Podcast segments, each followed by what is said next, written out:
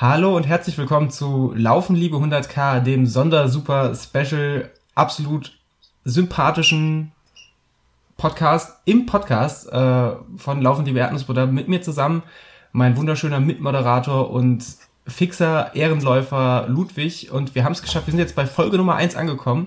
Ich hoffe, ihr könnt euch noch ein bisschen entsinnen. Wir hatten da Ende Dezember, Mitte, Ende Dezember, glaube ich, war es, so einen hübschen, sehr, sehr kurzen Teaser, der auf 20 Minuten geplant war und dann, glaube ich, die 45 Minuten voller, äh, voller Liebe zum Laufen äh, und des Wahnsinns, weil man will ja irgendwann mal 100 Kilometer laufen, voll gespickt. Und bevor ich mich jetzt weiter in diesem unfassbaren Monolog verfranse, freue ich mich einfach, dass ich den wunderschönen Ludwig hier mit begrüßen darf. Hallo Ludwig.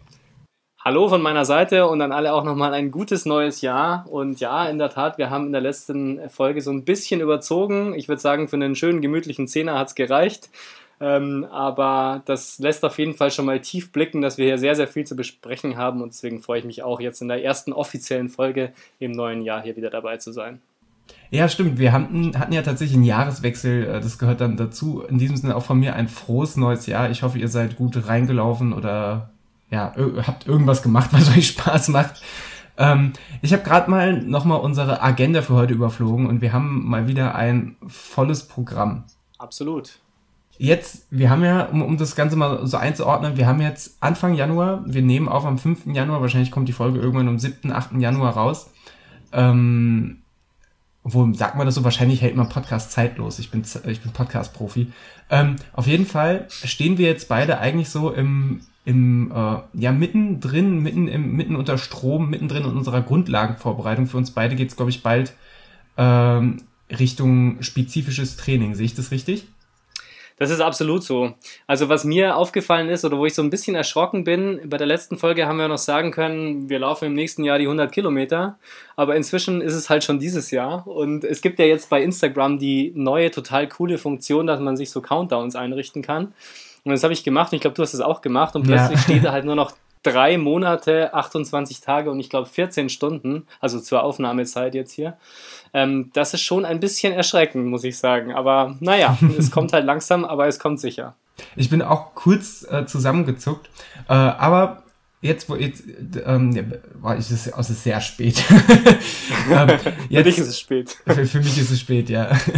ähm, jetzt, jetzt stehen wir ja hier und ich denke, es ist ein, ist ein ähm, gegebener Anlass oder ein guter Anlass, um nochmal zu re rekapitulieren, wie wir uns jetzt fühlen, also am Ende unserer Grundlagenvorbereitung. Ich denke, mhm. unsere Grundlagenvorbereitung war doch, wenn ich das mal bei so Strava richtig überblickt habe, sehr, sehr unterschiedlich, auch einfach, weil wir von unterschiedlichen Leistungsniveaus kommen. Du hast dir, glaube ich, zwischendurch nochmal so einen Marathon eingeschoben, äh, während, ja. während ich einen gemütlichen Zehner gelaufen bin. ähm, Magst du mal resumieren, wie ist so deine, dein Grundlagentraining verlaufen? Wo, wie waren da so die Schwerpunkte? Ja, also tatsächlich der Höhepunkt so dieser, dieser Winterphase jetzt, ähm, also so eine richtige Offseason, die ist ja eigentlich schon längst wieder vorbei, aber so der Höhepunkt der letzten Wochen war tatsächlich der Berliner Brockenmarathon. Das ist ein Marathon, der ähm, bei uns hier in Berlin im äh, Volkspark Prenzlauer Berg stattfindet. Und äh, der geht über 42 Kilometer logischerweise mit äh, 1600 Höhenmetern. Und das ist für Berlin schon ziemlich happig. Das sind 18 Runden im Volkspark mit doch sehr happigen zwei bis drei Anstiegen und entsprechenden Downhills. Und das ist eigentlich ein Lauf, den habe ich jetzt zum zweiten Mal gemacht in diesem Jahr, ähm, der sehr, sehr ordentlich reinhaut, weil der halt einfach eine ganz andere Strecke ist. Ähm, ich laufe ja doch relativ viel Straße noch das ist aber ein kompletter Traillauf, auch mit Single Trails teilweise dazu ähm, und äh, durch die Höhenmeter natürlich auch wahnsinnig anstrengend. Man muss sich die Zeit echt gut einteilen, das Tempo auch nochmal ganz anders einteilen als bei einem Straßenmarathon. Und insofern war das ein super Trainingsimpuls für mich, weil du von Anfang an sehr, sehr diszipliniert laufen musst. Ne? Das ist ja, glaube ich, auch etwas, was wir dann bei den 100 Kilometern ganz streng einhalten müssen, dass wir von Anfang an das Tempo sehr, sehr diszipliniert laufen, sehr langsam anfangen und das ist eigentlich bei so einem Marathon ähm, jetzt auch der Fall gewesen. Also deswegen hat mir das viel gebracht. Das hat mir auch im letzten Jahr schon viel gebracht. Ähm, da stand ich ja kurz vor meinem Rottgau 50 Debüt. Ähm, das war auch ein total guter Trainingsimpuls. Und ich habe auch in diesem Jahr jetzt gemerkt, also nicht nur, dass ich mich zeitlich im Vergleich zum Vorjahr extrem verbessert hatte, es ist mir insgesamt einfach viel besser gegangen. Und ähm, das zeigt, dass halt dieser ganze dieser ganze Trainingsrhythmus, den wir jetzt da eingeschlagen haben die letzten Wochen, dass der eigentlich der richtige ist. Und ähm, insofern, das war, glaube ich, so ein kleines Highlight. Und ansonsten muss ich sagen, habe ich in den letzten Wochen relativ wenig richtig harte, kurze Intervalle gemacht, sondern mehr ähm, so Tempodauerläufe, immer auch einen Long Run am Wochenende. Also das haben wir schon beibehalten. Das ist immer so 30 plus Distanz etwa. Aber vom Tempo her ist es doch insgesamt, glaube ich, ein bisschen äh, gemütlicher geworden, in Anführungsstrichen. Ich bin jetzt gerade so ein bisschen dabei, auch so das Tempo einzulaufen und zu finden, ähm, das dann für den Wettbewerb auch entscheidend sein wird. Ich glaube, über Ziele direkt wollen wir jetzt noch gar nicht sprechen, so konkrete Vorgaben. Aber so das Tempo zu finden. aber so das Tempo jetzt so langsam zu finden und mal zu, zu testen und so, wie das geht, ähm, das war so in den letzten Wochen eigentlich ein, ein ganz guter ähm, ja, Trainingsinhalt. Wie ist es bei dir? Da bist du tatsächlich schon ein gutes Stück weiter als ich, denn ich bin, äh, also ich habe in der Grundlagenphase ist es bei mir oder im Grundlagentraining ist es mir weit weggegangen von den von den von den ähm, von den typischen oder vergleichbaren Marathonläufen mit einem Longrun in der Woche. Also ich hatte zwar schon meistens einen längeren Lauf in der Woche, aber der war jetzt gut ist dann die Definition Longrun. Longrun ist für mich eigentlich, sagen wir mal 25, 26 plus. Äh, mhm. manche, manche sagen vielleicht 16 Kilometer ist schon ein Long Run. Ich glaube, das ist eigentlich letztlich, egal wie man es definiert, ich hatte schon noch meistens ein, ein bisschen einen längeren Lauf. Uh, und ansonsten war es aber eher dann, auch weil ich, weil ich zum Jahresabschluss nochmal jetzt einen Zehner äh, als Silvesterlauf mitnehmen wollte, war das Training dann äh, eher Grundlagenbereich mit ein bisschen, mit ein bisschen Tempohärte, Tempo aufbauen äh, als Grundlage dann für das, für das äh, ja, ich sag mal, umfangreichere, aber dann auch langsamere Training, was jetzt in den nächsten Wochen und Monaten ansteht. Ähm, ja, und dass ich einfach mal eine solide Basis äh, schaffen mit bisschen Lauf-ABC, ähm, paar Intervalle, äh, manchmal ein bisschen härter, äh, manchmal nicht ganz so hart. Ähm, ja, und äh, ich, ich glaube ich glaub tatsächlich, wenn man so, so leicht in die Zukunft blickt, ist auch das, ist auch das, was ich äh, wahrscheinlich am schnellsten beim spezifischen Training für ein WHEW vermissen werde, sind, glaube ich, dann auch so die, die Intervalle und die, die richtig harten, kurzen Tempoeinheiten. Ähm, weil, das ist ein äh, Unterschied. Das ist ein wichtiger Unterschied zwischen uns beiden. Ich werde sie überhaupt nicht vermissen. Wirklich überhaupt nicht. Ähm, vielleicht noch ganz kurz vorweg. Ich habe heute gerade eben eigentlich ähm, einen Wettbewerb gehabt, den Pankower Pfannkuchenlauf mit 6,5 Kilometern und den musst du halt von vorne bis hinten durchballern und es hat einfach keinen Spaß gemacht. ähm, also ich muss sagen, die Intervalle, die werde ich definitiv nicht vermissen. Aber ist nur nebenbei.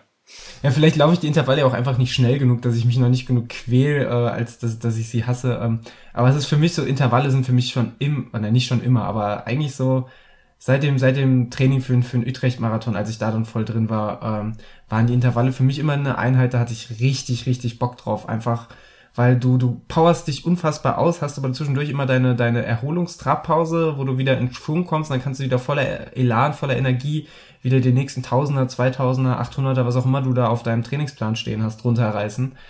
Äh, und man macht dabei, je nach Intervalllänge, macht man dabei sogar teils ordentliche Kilometer. Also ich hatte auch schon Intervalleinheiten, da kam ich dann auf meine, mit Einlaufen, Auslaufen, weiß ich nicht, 19 Kilometer oder was. Ähm, oder 17 Kilometer. Das, das, das macht schon unfassbar, also mir macht das unfassbar Laune.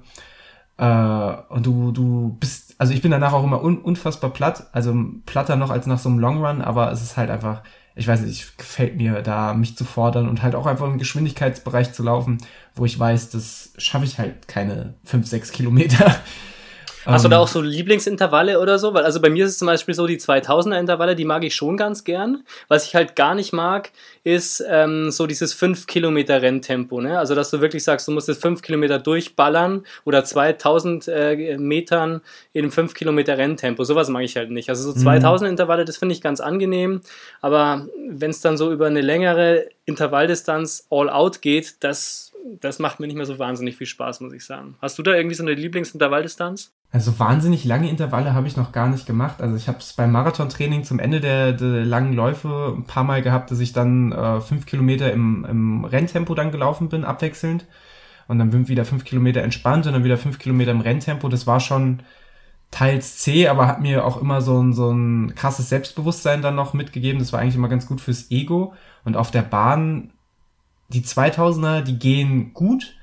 Ähm, weil du da auch toll die Runden mitzählen kannst, aber so, so, so ein bisschen, so, so ein bisschen too much ist es schon. Also am liebsten, glaube ich, glaube ich, glaube ich, wirklich ganz klassisch 800er oder 1000er auf der Bahn. Das ist so, finde ich, also gerade 800er, zwei Runden, ähm, oder auch ein Tausender mit, mit ähm, zweieinhalb Runden, das ist super überschaubar. Ja, dann der, die, die fünf Runden zum 2000er, die, die sind auch noch okay, aber alles länger dann auf der Bahn finde ich dann auch so ein bisschen, puh, fühlt sich dann, fühlt sich dann halt schon, schon zäh an. Also was ich noch ganz gerne mag, sind Pyramiden. Das finde ich immer ganz schön. Ähm, die machen tatsächlich auch Spaß, weil du auch relativ schnell dann eine Distanz zusammenbekommst. Also du merkst die Distanz eigentlich nicht, die du läufst durch eine Pyramide. Ähm, das mag ich schon. Aber wie gesagt, so, ja, die 800er, die 1000er, die sind so die beiden Dinge, die ich nicht so gern mag. Naja.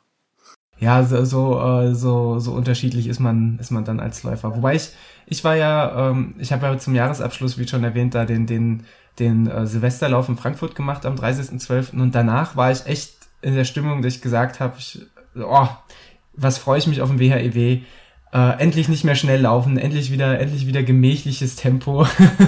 ja, ja. Gut, jetzt eine Woche später hat sich das auch wieder gesetzt und ich habe natürlich, hätte auch wieder Spaß am schnellen Laufen, aber ähm, ja, es war dann, das war echt so ein Wettkampf, wie du schon sagst, auch so ein Zehner, da gibst du halt von Anfang bis Ende Gas. Ich hatte da sowieso auch noch so ein bisschen Magenprobleme mal wieder.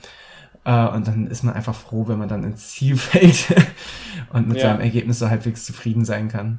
Also ich bin einfach jemand, der ins Rennen finden muss. Ähm, ich habe das, glaube ich, schon mal im Zusammenhang mit dem Marathon gesagt.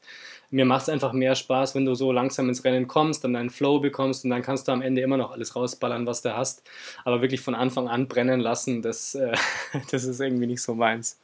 Ja, ich weiß nicht, ich muss da, ich muss da Bock drauf haben. Also wenn ja. ich, wenn ich richtig Bock habe, das war letzt, vorletztes Jahr beim, beim ähm, Silvesterlauf 2017 in Schifferstadt so, da war ich so heiß auf dieses 10 Kilometer Rennen, weil meine 10 Kilometer Bestzeit davor auch so, ja auch schon, auch schon über ein Jahr alt war und auch da eine Woche nach einem Marathon gelaufen war und ich einfach nicht wusste, was ich auf dem Zehner laufen kann, aber ich wusste, dass ich schneller laufen kann und da war ich so heißblütig und so heißspornig und war genauso aufgeregt wie vor so einem, wie vor einem richtig großen Wettkampf das, das war geil. Also von vorne bis hinten. Ich bin zwar auch ins Stil gefallen, aber das war halt einfach elektrisierend. Und dieses Jahr war es halt, oder, oder jetzt äh, letztes, jetzt am, am, vor, vor einer Woche beim Silvesterlauf war es halt so, man hatte, ja, man, man, man weiß ja dann schon eher, was man kann, man sieht seine Trainingszeiten und dann hat man schon so einen gewissen Ansporn und äh, ja, oder ist dann vielleicht ein bisschen überambitioniert oder ich in dem, ich in dem, äh, ich in dem Fall vielleicht ja ein bisschen zu, zu, zu, zu, ähm, zu fokussiert auf irgendein gewisses Zeitziel und dann, äh,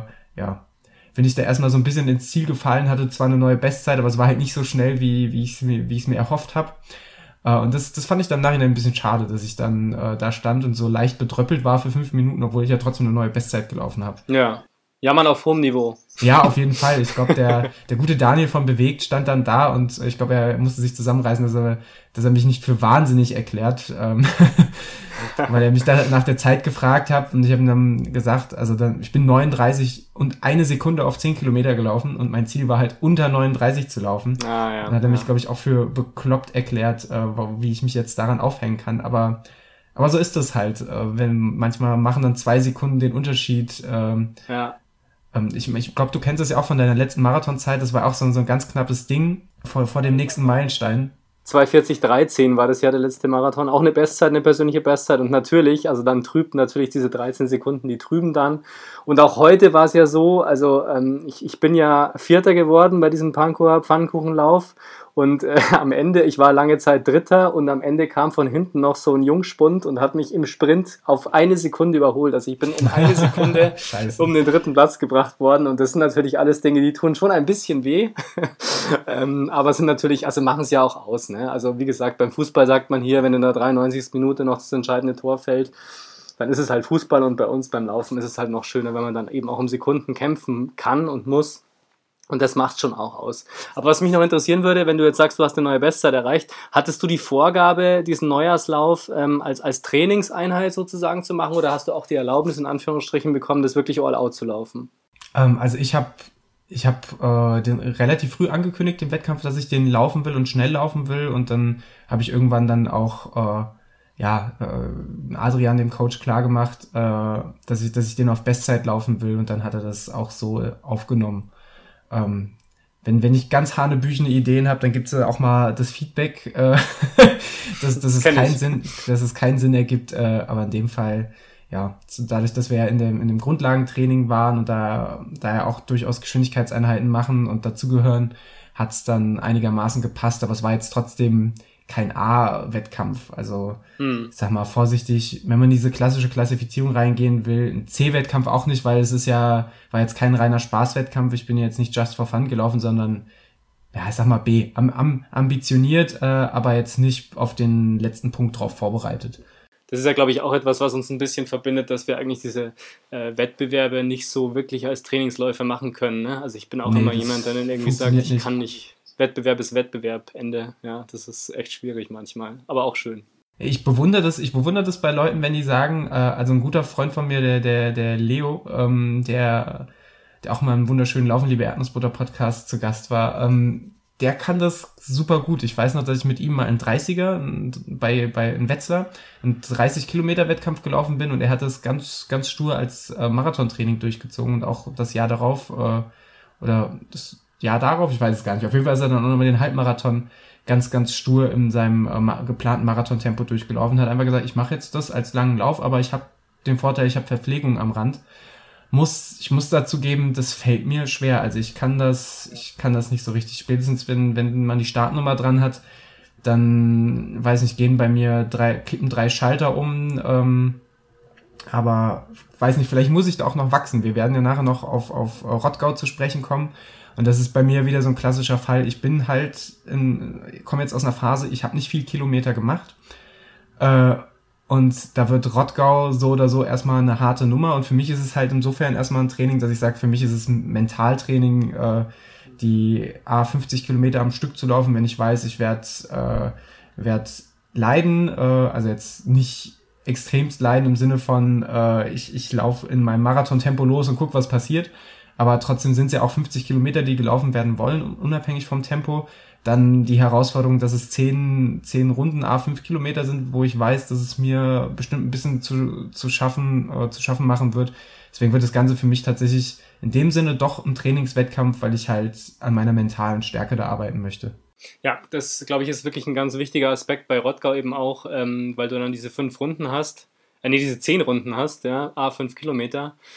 Ähm, und das hat mir auch im letzten Jahr, da hatte ich ja mein, mein Rottgau erstes Mal, ähm, viel gebracht. Und was bei mir auch zum Beispiel sehr viel bringt, ist, wenn ich bei uns hier ähm, in, meinem, in meinem Hauspark trainiere, das ist ja auch eine, eine Runde, die ungefähr vier Kilometer ist, wenn ich da eine mache, dass du dann einfach einen langen Lauf machst und immer wieder diese Runden machst und immer wieder diese Runden machst und immer die gleichen Strecken hast und so weiter. Das ist zwar nicht immer besonders spannend, was die Abwechslung angeht, aber was das mentale Training angeht, bringt das wirklich wahnsinnig viel, weil du halt einfach du lernst im Prinzip von Etappe zu Etappe zu gehen und von Runde zu Runde zu gehen und dir so diese kleinen Zwischenziele zu machen.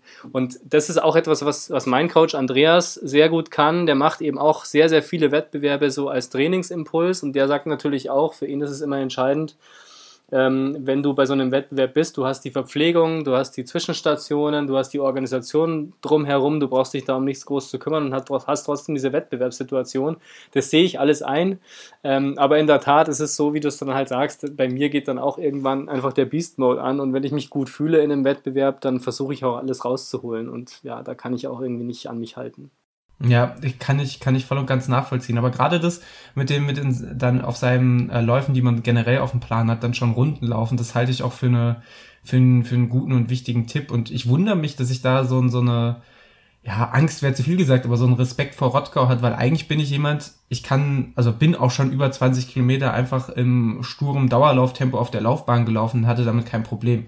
Also eigentlich macht mir sowas ja Spaß oder mein letztes Training war ja auch äh, in den Feldern irgendeine krumme 1,8 Kilometer Runde oder was die ganze Zeit im Kreis gelaufen, 10 Kilometer lang. Das, das, das, das geht alles, aber äh, weiß nicht. Aber auf der anderen Seite bin ich ja froh, dass ich den gesunden Respekt hab, ähm, weil wie wie es einem geht, wenn der Respekt fehlt, das habe ich dann doch auch schon beim einen oder anderen Wettkampf. Äh, Höhepunkt war der Finama.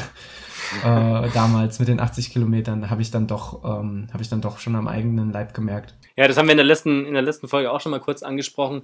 Dieser Respekt vor der Strecke, den finde ich sehr, sehr wichtig. Also das ist ja das, was ich beim Marathon zwar nicht verloren habe, aber wenn du halt dann doch schon so viele Marathons gelaufen bist, dann ist das einfach keine Distanz mehr für dich. Das hört sich jetzt überheblich an, das meine ich aber auch gar nicht so. Aber du brauchst halt einfach so ein bisschen diese, diese Demut vor der Strecke wieder, dass du weißt, du, du weißt im Prinzip nicht, ob und wie du es schaffst vor allem. Also, dass du schaffst, glaube ich, davon können wir jetzt schon mal beide ausgehen, aber wie wir es schaffen, ist, glaube ich, noch die große Frage. Und das, glaube ich, macht auch im Training schon wieder, also mich persönlich hat es schon dazu gebracht, dass ich, was die Pläne angeht, jetzt wieder wesentlich disziplinierter trainiere, was die Trainingsplanung angeht oder was die Umsetzung der Pläne angeht ich hatte da schon eine Zeit jetzt auch gerade so im Sommer, wo ich dann auch viel so ein bisschen, ja, ähm, off the record gemacht habe und so ein bisschen nach meinem äh, Gutdünken und wie ich mich halt gefühlt habe und auch ein bisschen übertrieben habe dann dabei. Ähm, und das ist jetzt momentan eigentlich nicht der Fall, weil ich einfach so viel Respekt vor dieser Aufgabe habe, ähm, und mit Andreas eben auch jemand an der Seite habe, der schon viele, viele Ultras gelaufen ist und wo ich aber auch mich darauf verlassen muss, einfach, dass das stimmt, was er sagt und was er mir rät, ähm, dass ich da jetzt ein ganz anderes Trainingsverhalten auch wieder an den Tag lege, was so die Einhaltung des, des Plans angeht, ja.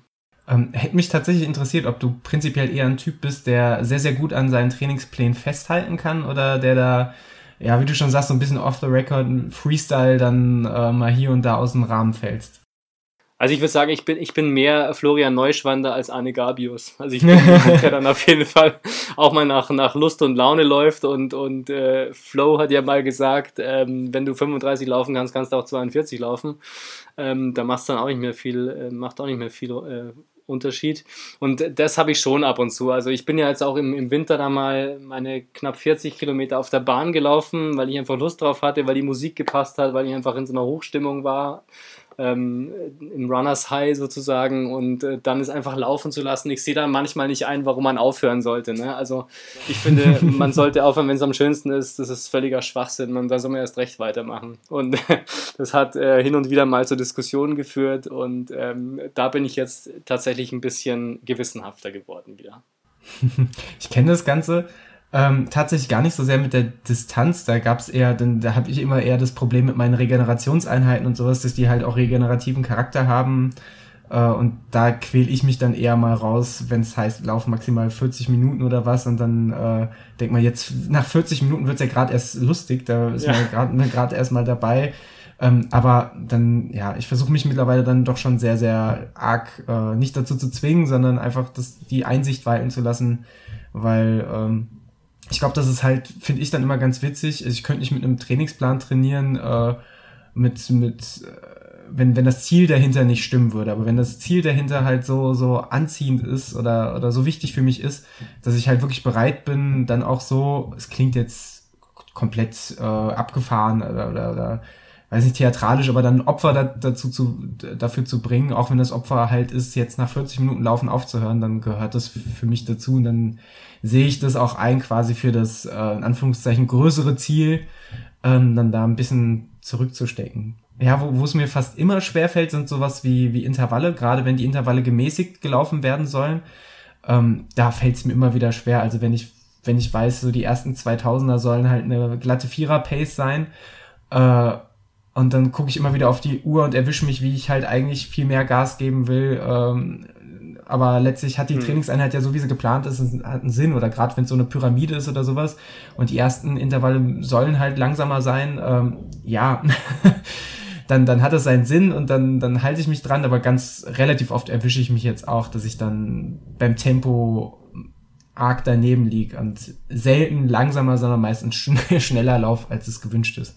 Ja, also das ist bei mir auch so. Was ich vor allem merke, ist, dass es zum Ende hin, was ja eigentlich ein gutes Zeichen ist, aber zum Ende hin wird es dann letztendlich immer schneller, als es sein soll. Also ich habe immer so ein leichtes Crescendo in meinen Einheiten eigentlich drin. ähm, das ist an sich ganz gut, nur weiß ich halt nicht, ob das nach 70 Kilometern immer noch kommt oder ob das einfach nur bei 15 oder 20 Kilometern kommt. Ne?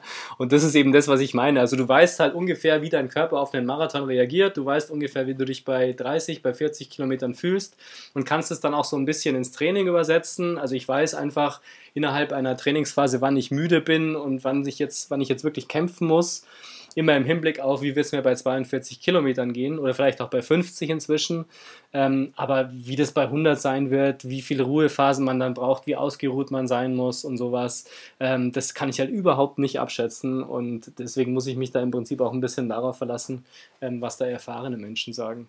Ja, da, da bin ich auch einfach, also spätestens wenn es dann im WHIW-Training äh, auf so Sachen wie Tapering oder sowas zugeht. Wir werden es ja dann hier im Podcast ja. live begleiten. Ich glaube, spätestens dann werde ich sowas von froh sein, dass ich jemanden habe, der mir meine Ruhetage und sowas da einfach runterdiktiert.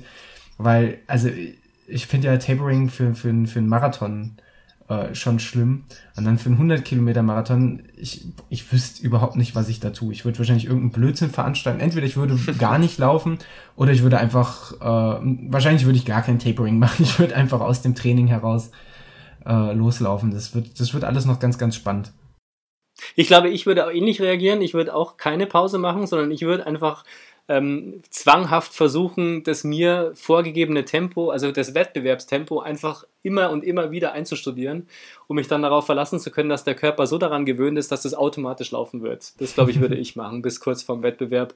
Und ausruhen, glaube ich, also wirklich gar nicht laufen. Ich hoffe, dass das nicht vorkommt. Wahrscheinlich kommt es vor, aber vielleicht auch nicht. Keine Ahnung. Ähm, das wird wahnsinnig schwer fallen, das glaube ich auch, ja.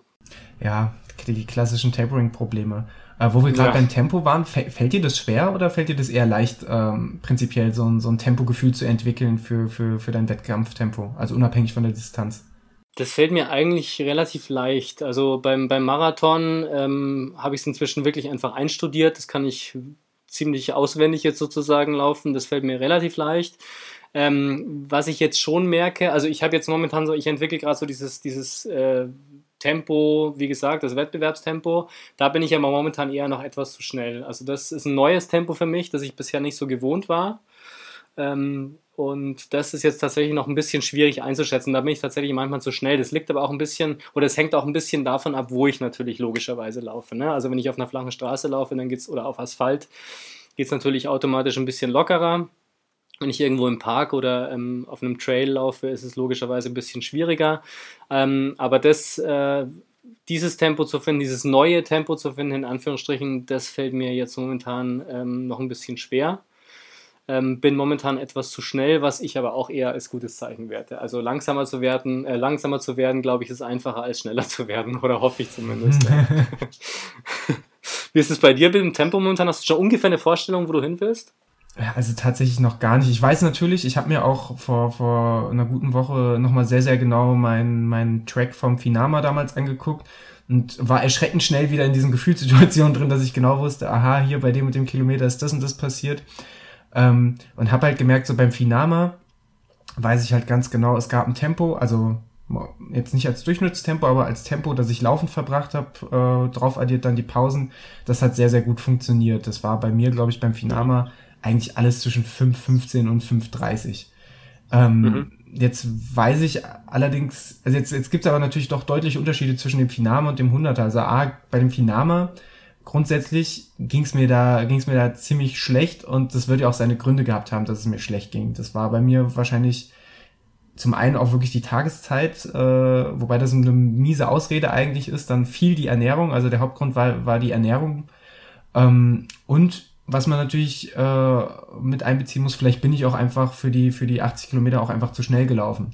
Das kann auch sein. Ich glaube, mit, mit Pausen und ich war halt zwischendurch auch, musste dann wandern, war, halt, war ich dann bei einem Durchschnittstempo von oh, irgendwas 6,10, 6,20 äh, angekommen.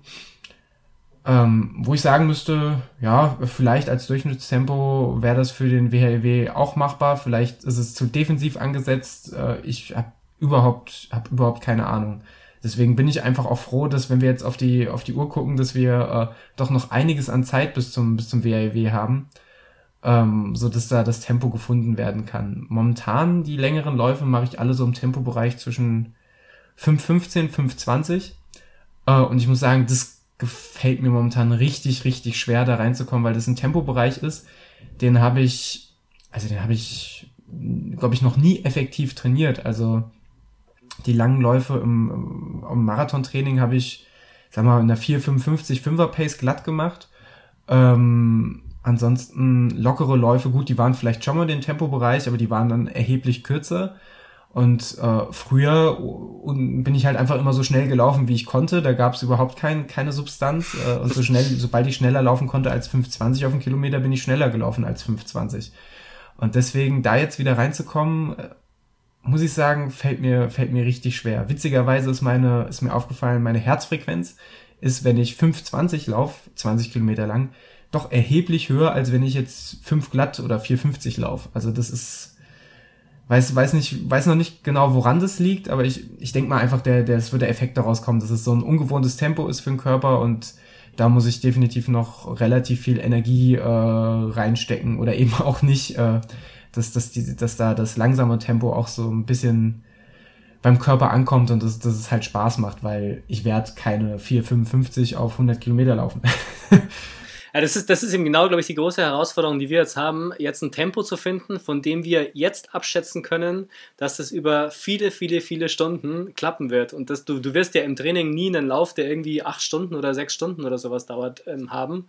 Ja, sechs Stunden vielleicht schon, aber zumindest nicht drüber. Ähm, das heißt, du musst auf jeden Fall, du hast auf jeden Fall diesen Bereich, eigentlich wie beim ersten Marathon ja auch, dass du weißt, du hast am Ende ein Stück von, was weiß ich, 40, 50 Kilometern oder ja, 40 Kilometern, sagen wir mal, wo du nicht weißt, ob du dieses Tempo, das du jetzt über ein halbes Jahr lang trainiert hast, auch wirklich halten kannst. Und jetzt an dieser Stelle zu sagen, das ist das Tempo, was ich mir vornehme, weil ich damit rechnen kann, dass ich das auch über 100 Kilometer durchhalten werde, obwohl es jetzt im Training sich total easy anfühlt oder eben nicht easy anfühlt, je nachdem ähm, wie du da liegst. Ähm, das ist, glaube ich, eine ganz große Schwierigkeit, die ich so auch lange Zeit nicht mehr hatte. Das ist eben, glaube ich, auch die, die Herausforderung dieser neuen Distanz und das Spannende an der ganzen Geschichte, dass du überhaupt nicht abschätzen kannst, ob du dieses Tempo, das du jetzt gewissenhaft trainierst über viele, viele Monate, ob du das wirklich ganz ab, ganz durchhalten kannst bis zum Ende. Und ich glaube, dass wir beide an diesem, an diesem, in diesem Rennen selbst dann irgendwann zu dem Punkt kommen werden, und wir sagen, okay, und ab jetzt ist es komplettes Neuland, ab jetzt laufen wir ins Schwarze hinein und wir können im Prinzip jeden, jede Minute nur hoffen und beten, dass wir dieses Tempo irgendwie halten können äh, und der Körper da mitspielt. Und das, glaube ich, wird echt eine aufregende Zeit werden. Ja, definitiv. Also ähm, ich habe das ja vor meinem, vor meinem ersten Ultramarathon oder bisher einzigen Ultramarathon habe ich das ja tatsächlich mal provoziert, dass ich gesagt habe, ich laufe jetzt einfach. Ähm, da waren es dann 60 Kilometer, äh, einmal großräumig um Gießen herum. Ähm, im Training, schön mit Pausen dazwischen, einfach um rauszufinden, was für ein Tempo kann ich da laufen. Und da war es halt damals exakt dieses 5, 15er bis 520er Tempo, was mir heute komischerweise ja nicht mehr so liegt, ähm, was, was, was damals wirklich hervorragend funktioniert hat. Äh, und auch da letztlich der Wettkampf hat war, hat sich komplett anders gestaltet als diese, dieser, dieser 60 Kilometer Trainingslauf, war ein viel größerer Kampf. Es ist so, so richtig, man, man, kann sich, man kann sich versuchen, noch so gewissenhaft darauf vorzubereiten. Letztlich ist der, ist der Wettkampf immer ein Kapitel für sich. Äh, gerade auf 100 Kilometer äh, kann weiß der Geier, was alles passieren, aber das macht es ja auch so spannend. Absolut, und so ist es ja beim Marathon immer noch. Ne? Also kein Marathon ist gleich, selbst wenn du den 12., den 15., den 20. Marathon läufst, der kann immer komplett anders sein als alle anderen Marathons davor. Und ähm, ja, also das ist ja auch wirklich das, das, das Schöne daran. Absolut. Wobei es natürlich schon, da muss ich dir recht geben, beim Marathon deutlich einfacher ist, da so sein Wettkampftempo zu finden. Selbst wenn man im Worst Case noch keinen Marathon gelaufen ist, dann kann man irgendwo seine Halbmarathon oder seine Zehner-Bestzeit in irgendeinen dubiosen Online-Rechner eingeben. Und man hat schon mal ein Indiz, was man bei ausgeglichenem Training erreichen könnte. Das heißt nicht, dass man es blind erreicht, aber das heißt schon mal, okay, das wäre potenziell gerade ungefähr machbar und äh, kann mir einen Plan im Zweifelsfall raussuchen, der auf diese Zielzeit trainiert. Ähm, das ist ja, das ist ja alles möglich, aber so ein 100 Kilometer Rechner, wenn es den gibt, weiß ich nicht, ob ich dem mein Vertrauen schenken möchte. Den gibt es sicherlich, aber ich glaube, was, was uns beiden halt sehr in die Hände oder in die Füße spielt, ist, dass wir halt äh, Leute an unserer Seite haben, die uns auch ein bisschen kennen, die auch wissen, was wir, was wir leisten können, die auch wissen, wie wir trainieren und was wir so die letzten Jahre alles gemacht haben. Und wenn wir denen so unsere, unsere Ziele sagen und die sagen, nee, ich glaube nicht, dann äh, haben wir ungefähr eine Orientierung. Ja? Also ich glaube, das ist schon auch ein großer, großer ähm, Punkt, dass wir beide eben Coaches haben, die uns da ein bisschen leiten. Und ich frage mich, wie ein Training aussehen würde, wenn wir uns irgendwo bei, keine Ahnung, Runners World irgendwelche Trainingspläne kaufen würden, ähm, ins Blaue hinein und nach denen trainieren würden. Also ich glaube, das ist schon auch nochmal etwas, was wahnsinnig wichtig ist, dass du jemanden hast, der dir ein bisschen zur Seite steht. Voll. Also ich muss auch zugeben, für mich, äh, ich war lange Zeit eigentlich äh, Gegner wäre zu viel gesagt, aber nicht sonderlich angetan vom Arbeiten mit Trainingsplänen, weil mir das immer zu, zu stur war und deswegen kann ich auch sagen, funktioniert für mich das Training äh, mit einem Trainingsplan tatsächlich exakt auch nur in der Kombination persönliche Betreuung äh, und halt wirklich das, das Zuschneiden auf meine Bedürfnisse und auf mein, auf mein Training, auch, auch wissend hinter dem Gedanken, wie ich trainiere und wie ich laufe. Äh, und so funktioniert das wunderbar. Äh, sonst hätte ich das ja jetzt auch nicht weitergeführt, aber was, was für viele andere auch funktioniert, würde für mich nicht gehen, einfach diesen klassischen Runners World Plan runterladen ähm, und den laufen, der ja nicht schlecht ist. Also die, die sind ja auch gut und letztlich arbeiten ja alle mit denselben, sag mal, blöd gesagt, wissenschaftlichen Grundlagen. ähm, aber diese, dieser Vorteil der, der Personalisierung, das ist, das finde ich, wird enorm unterschätzt. Das finde ich wirklich sehr, sehr wichtig. Es fehlt halt einfach eine ganz, ganz wesentliche Komponente, die halt bei allen längeren Laufen vor allem eine ganz wichtige Rolle spielt, ist halt die mentale Seite. Ne? Also du weißt halt einfach nicht, oder so ein, so ein Trainingsplan aus einem Heft oder aus dem, aus dem Netz, die wissen halt nicht, wie du auf so ein Training reagierst, die wissen nicht, wie es dir dabei im Kopf geht, die wissen nicht, mit welchen Problemen du zu kämpfen hast bei so einem Lauf. Hast du eher Probleme am Anfang, dich zu motivieren? Hast du eher Probleme, nach 30 Kilometern noch irgendwie Kraft zu haben, also mentale Kraft zu haben? Und ich habe vor kurzem irgendwo gehört, das fand ich total super und äh, ich glaube, das trifft es auch richtig zu. Ich weiß nicht mehr, in welchem Podcast das war, leider. Einer der 150, die man halt so hört. Ähm, dass im Prinzip der Kopf darüber entscheidet, was die Muskeln ja machen. Also das heißt, wenn du, keine Ahnung, da war glaube ich sogar der Bruder Grimloff, ich glaube, das war sogar der letzte Bewegt-Podcast, da ging es darum, dass man dann, warum ist man nach der vierten von fünf Etappen noch nicht so kaputt wie nach der fünften Etappe, wo man dann sagt, eine sechste geht es definitiv nicht mehr, wenn der Wettbewerb zu Ende ist. Und das liegt nicht daran, dass die Muskeln jetzt total am Ende sind, sondern dass der Kopf einfach sagt, so jetzt ist der Wettbewerb zu Ende und jetzt sende ich sozusagen das Signal aus an den Körper, jetzt brauchst du nichts mehr zu leisten und dann machen halt auch sämtliche Muskeln dicht. Das ist ja und ich glaube, diese ganzen...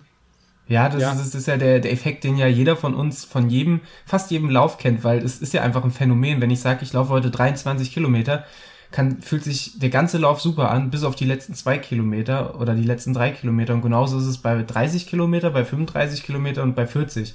Also äh, ich, ich, ich kann dem voll, voll zustimmen. Sobald der Körper weiß, okay, jetzt laufe ich das und dann ist es gleich zu Ende, ähm, dann, dann hat der Körper sich drauf eingeschossen und dann, dann geht's los, dass die Beine müde werden und die ganze Anspannung äh, weicht und dann ist man so auf diesen, diesen Punkt geeicht, ähm, dass man das Gefühl hat, man könnte nicht einen Schritt mehr gehen. Genau, und dieses, dieses mentale Training, eben dieses Training im Kopf, äh, dieses Durchhaltevermögen, diese Selbstmotivation und so weiter, das alles zu trainieren, das glaube ich, das kannst du nicht über einen gekauften, äh, standardisierten Trainingsplan schaffen. Nee, da, da bin ich mir, da bin ich mir auch, auch sicher. Ähm, ja. Wo wir, wo wir gerade so viel über unser Training sprechen. Wir haben ja jetzt beide, wir haben es ja jetzt schon mehrfach angedeutet, ähm, jetzt in wenigen Wochen, ich glaube, es sind nur noch zwei Wochen bis, bis Rottgau. Oder drei Wochen? Ich glaube, drei Wochen. Drei, ich glaube, drei, ja. Drei Wochen ja. sind es. Mhm. Ähm, wollen wir da ein bisschen über unsere Ziele sprechen? Also ich habe es ja schon angedeutet, bei mir ist es ja eher äh, men mentales Training und, und gucken, was passiert. Du gehst da, glaube ich, schon so ein bisschen äh, ambitionierter an das Ganze ran. Ja, schon ein bisschen irgendwie. Also ich glaube, dass ich, ähm, wenn ich am, wenn ich da am Start stehe, dass ich dann schon wieder ähm, in den Rennmodus schalte. Also es ist natürlich eine ganz wichtige Trainingseinheit, das auf jeden Fall. Ein 50 Kilometer Lauf ähm, in Wettbewerbsumgebung ist auf jeden Fall ein wichtiges Training und bringt, glaube ich, auch sehr viel. Aber ich denke, dass ich mich ähm, nicht so zurückhalten werde. Also ich versuche, glaube ich, schon möglichst alles zu geben, weil ich ja letztes Jahr auch schon das Ziel hatte, die 330 zu knacken und auch da wieder sehr knapp gescheitert bin. und ähm, da habe ich eigentlich schon vor oder das Ziel, ähm, das in diesem Jahr äh, zu unterbieten oder das zu schaffen. Und nachdem dieser Lauf, also mir hat das wahnsinnig viel Spaß gemacht. Also ich finde auch die Strecke, ehrlich gesagt, ich finde es ziemlich cool. Also auch wenn es jetzt irgendwie zehn Runden sind und jeder denkt, oh Gott, zehn Runden im Kreis äh, rennen, das kann ja nicht gut sein.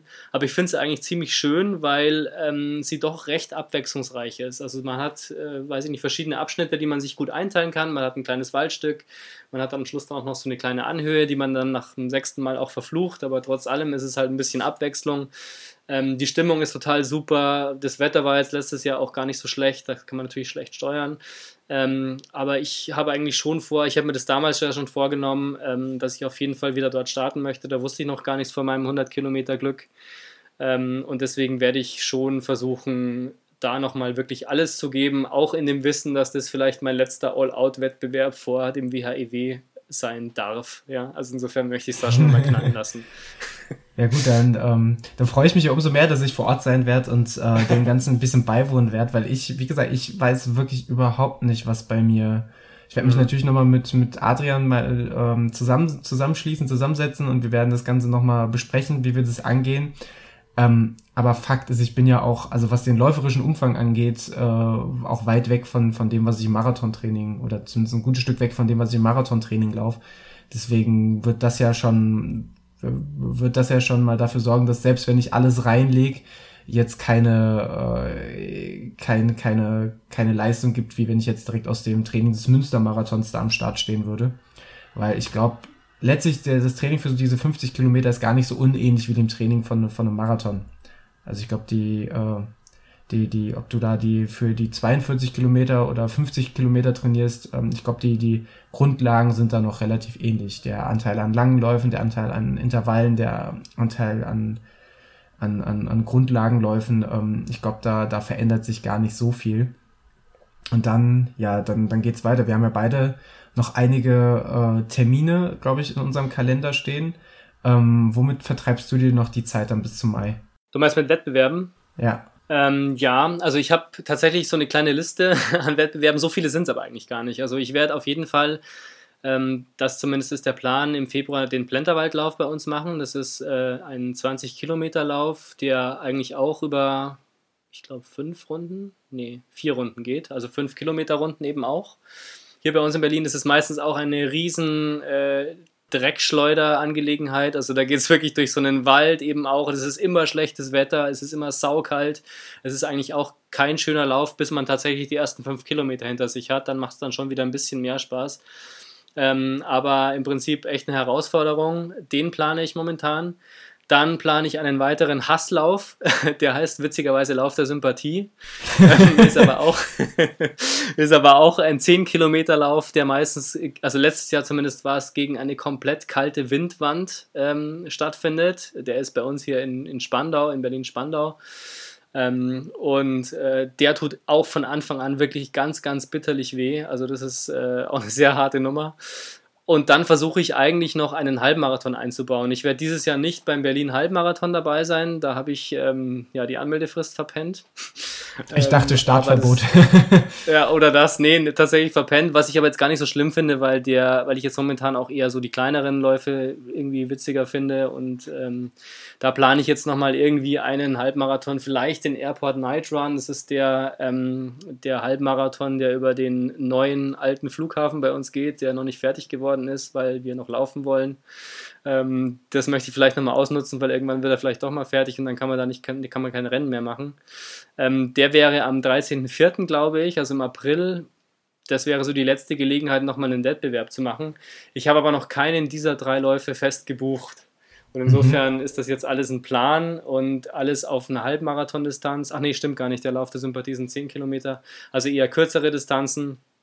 Ähm, das werde ich auf jeden Fall planen. Und dann gibt es noch von unserem Verein die Möglichkeit, immer, das ist glaube ich jeder zweite Sonntag im Monat oder so, ähm, dass man auf einer 5-Kilometer-Runde eben auch einfach sechs Stunden durchlaufen kann. Egal wie weit, man kann auch kürzer laufen, aber da ist jedenfalls sechs Stunden Betreuung ähm, vom Verein eben, also mit Verpflegungsständen und so weiter. Ähm, das ist hier bei uns am Flughafen auf dem Tempelhofer äh, Feldgelände.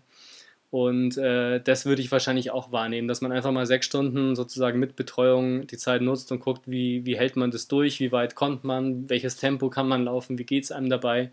Das ist zwar kein richtiger Wettbewerb, aber ein sehr, sehr guter, ähm, sehr, sehr gute Peak-Trainingseinheit eigentlich für diesen WHEW. Der wird wahrscheinlich dann irgendwann im April auch stattfinden oder so. Das ist jetzt momentan so die Planung. Das ist natürlich schon, schon geil, wenn man da die Möglichkeit hat. Äh, aus, aus einem ähnlichen Grund habe ich auch mal geschaut, was es so an, an äh, sechs Stunden Läufen oder sowas im Frühjahr gibt, dann wettbewerbsmäßig, da passt mir leider, leider halt wirklich gar nichts ansonsten. Oder sind halt auf irgendwelchen, also ich muss ja sagen, ich habe wahrscheinlich wieder viel zu krasse Ansprüche, aber ich hätte halt richtig Lust auf so einen sechs äh, Stunden Lauf oder sowas oder einen zwölf Stunden Lauf, wo ich dann meinetwegen fünf oder sechs Stunden Lauf äh, auf irgendeiner Laufbahn oder so. Also da bin ich schon wieder sehr speziell. Äh, sowas gibt's aber leider gar nicht so oft. Ähm, die wenigsten wollen ihren Stundenlauf auf irgendeiner klinisch reinen Tatanbahn äh, oder Aschebahn veranstalten, sondern machen tatsächlich so schöne, meistens 1,8, 2 Kilometer Runden irgendwo durch den Wald. äh, und dann auch irgendwo äh, fernab von jeglicher Zivilisation. Deswegen habe ich da noch nichts gefunden, was ich, was mir da passen würde. Da klingt es mit eurem Trainingsangebot tatsächlich schon ziemlich, ziemlich gut. Naja, ich wollte dich ja sowieso schon mal überzeugen, in Berlin zu laufen. Das wäre vielleicht eine Möglichkeit, ne? sollte, sollte man äh, vielleicht in Erwägung ziehen. Vielleicht komme ich darauf ja. zurück. Ansonsten ist mein, äh, ist mein, mein, mein Road to WHEW, habe ich es genannt, eigentlich schon relativ ausgefeilt. Also ich habe am äh, im, im, im März habe ich den äh, Frankfurt Halbmarathon. Der Auftakt war jetzt quasi ja der Silvesterlauf, der so quasi das Ende der, der, der Grundlagen, des Grundlagentrainings so ein bisschen eingeläutet hat. Dann folgt im, ah nee, klar, der Rottgau 50, klar, diesen Monat noch. Im März dann der Frankfurt Halbmarathon. Auch einfach, weil es wieder so ein super Freunde-Spaß-Tag wird, weil ich weiß, dass da viele auch aus unterschiedlichsten Richtungen, ähm, aus der Pfalz, aus, aus NRW, von überall kommen sie her und laufen dann diesen Halbmarathon. Da werde ich ihn auch mitlaufen. Natürlich wohlwissend, dass ich ihn nicht in einem Tempo laufen kann, wie ich es äh, sonst in der Marathonvorbereitung machen würde, weil da hast du, da bist du einfach noch viel mehr auf Tempo geeicht und kannst, glaube ich, viel mehr Gas geben. Ähm, und das ist ja auch nicht Sinn der Sache dieses Halbmarathons, ähm, sondern vielleicht kann man es dann nutzen, dass man so eine Doppeldecker-Einheit macht, dass man vorher schon einen langen Lauf macht, einen Tag vorher, und dann quasi danach nochmal so einen ambitionierten Halbmarathon, um da so ein bisschen nochmal einen harten Lauf äh, mit Vorbelastung zu machen. Sowas wäre, sowas wäre da denkbar. Ähm, dann mit einem großen Fragezeichen, aber Bock hätte ich drauf, wäre dann ähm, auch tatsächlich früher schon. Ich springe hier kreuz und quer im Kalender. Ähm, direkt Anfang März der Lahntallauf in Marburg die bieten halt alles an, von 10 Kilometer bis 50 Kilometer mit äh, Zwischenstopps bei Halbmarathon, 30 Kilometer und Marathon. Ähnliche Kategorie wie Rottgau, nur dass es äh, keine 10 5 Kilometer Runden, sondern 5 10 Kilometer Runden sind.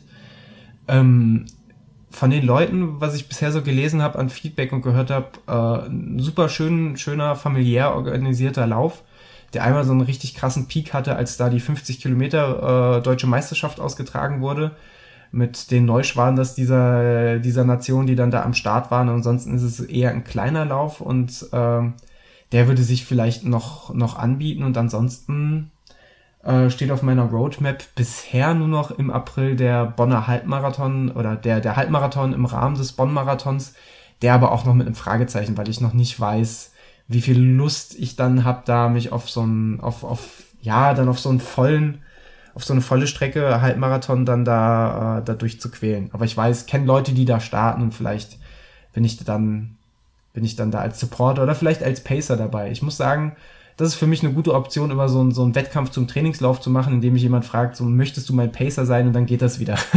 dann kann ich mich da, kann ich mich da auch äh, wieder gut rausnehmen, weil dann laufe ich ja nicht für mich, sondern für jemand anderen. Das ist tatsächlich eine gute Idee. Ich habe nämlich auch überlegt, eigentlich wäre es ja durchaus sinnvoll, vielleicht im März noch einen Marathon zu laufen, aber dann eben tatsächlich diszipliniert und nicht zu schnell.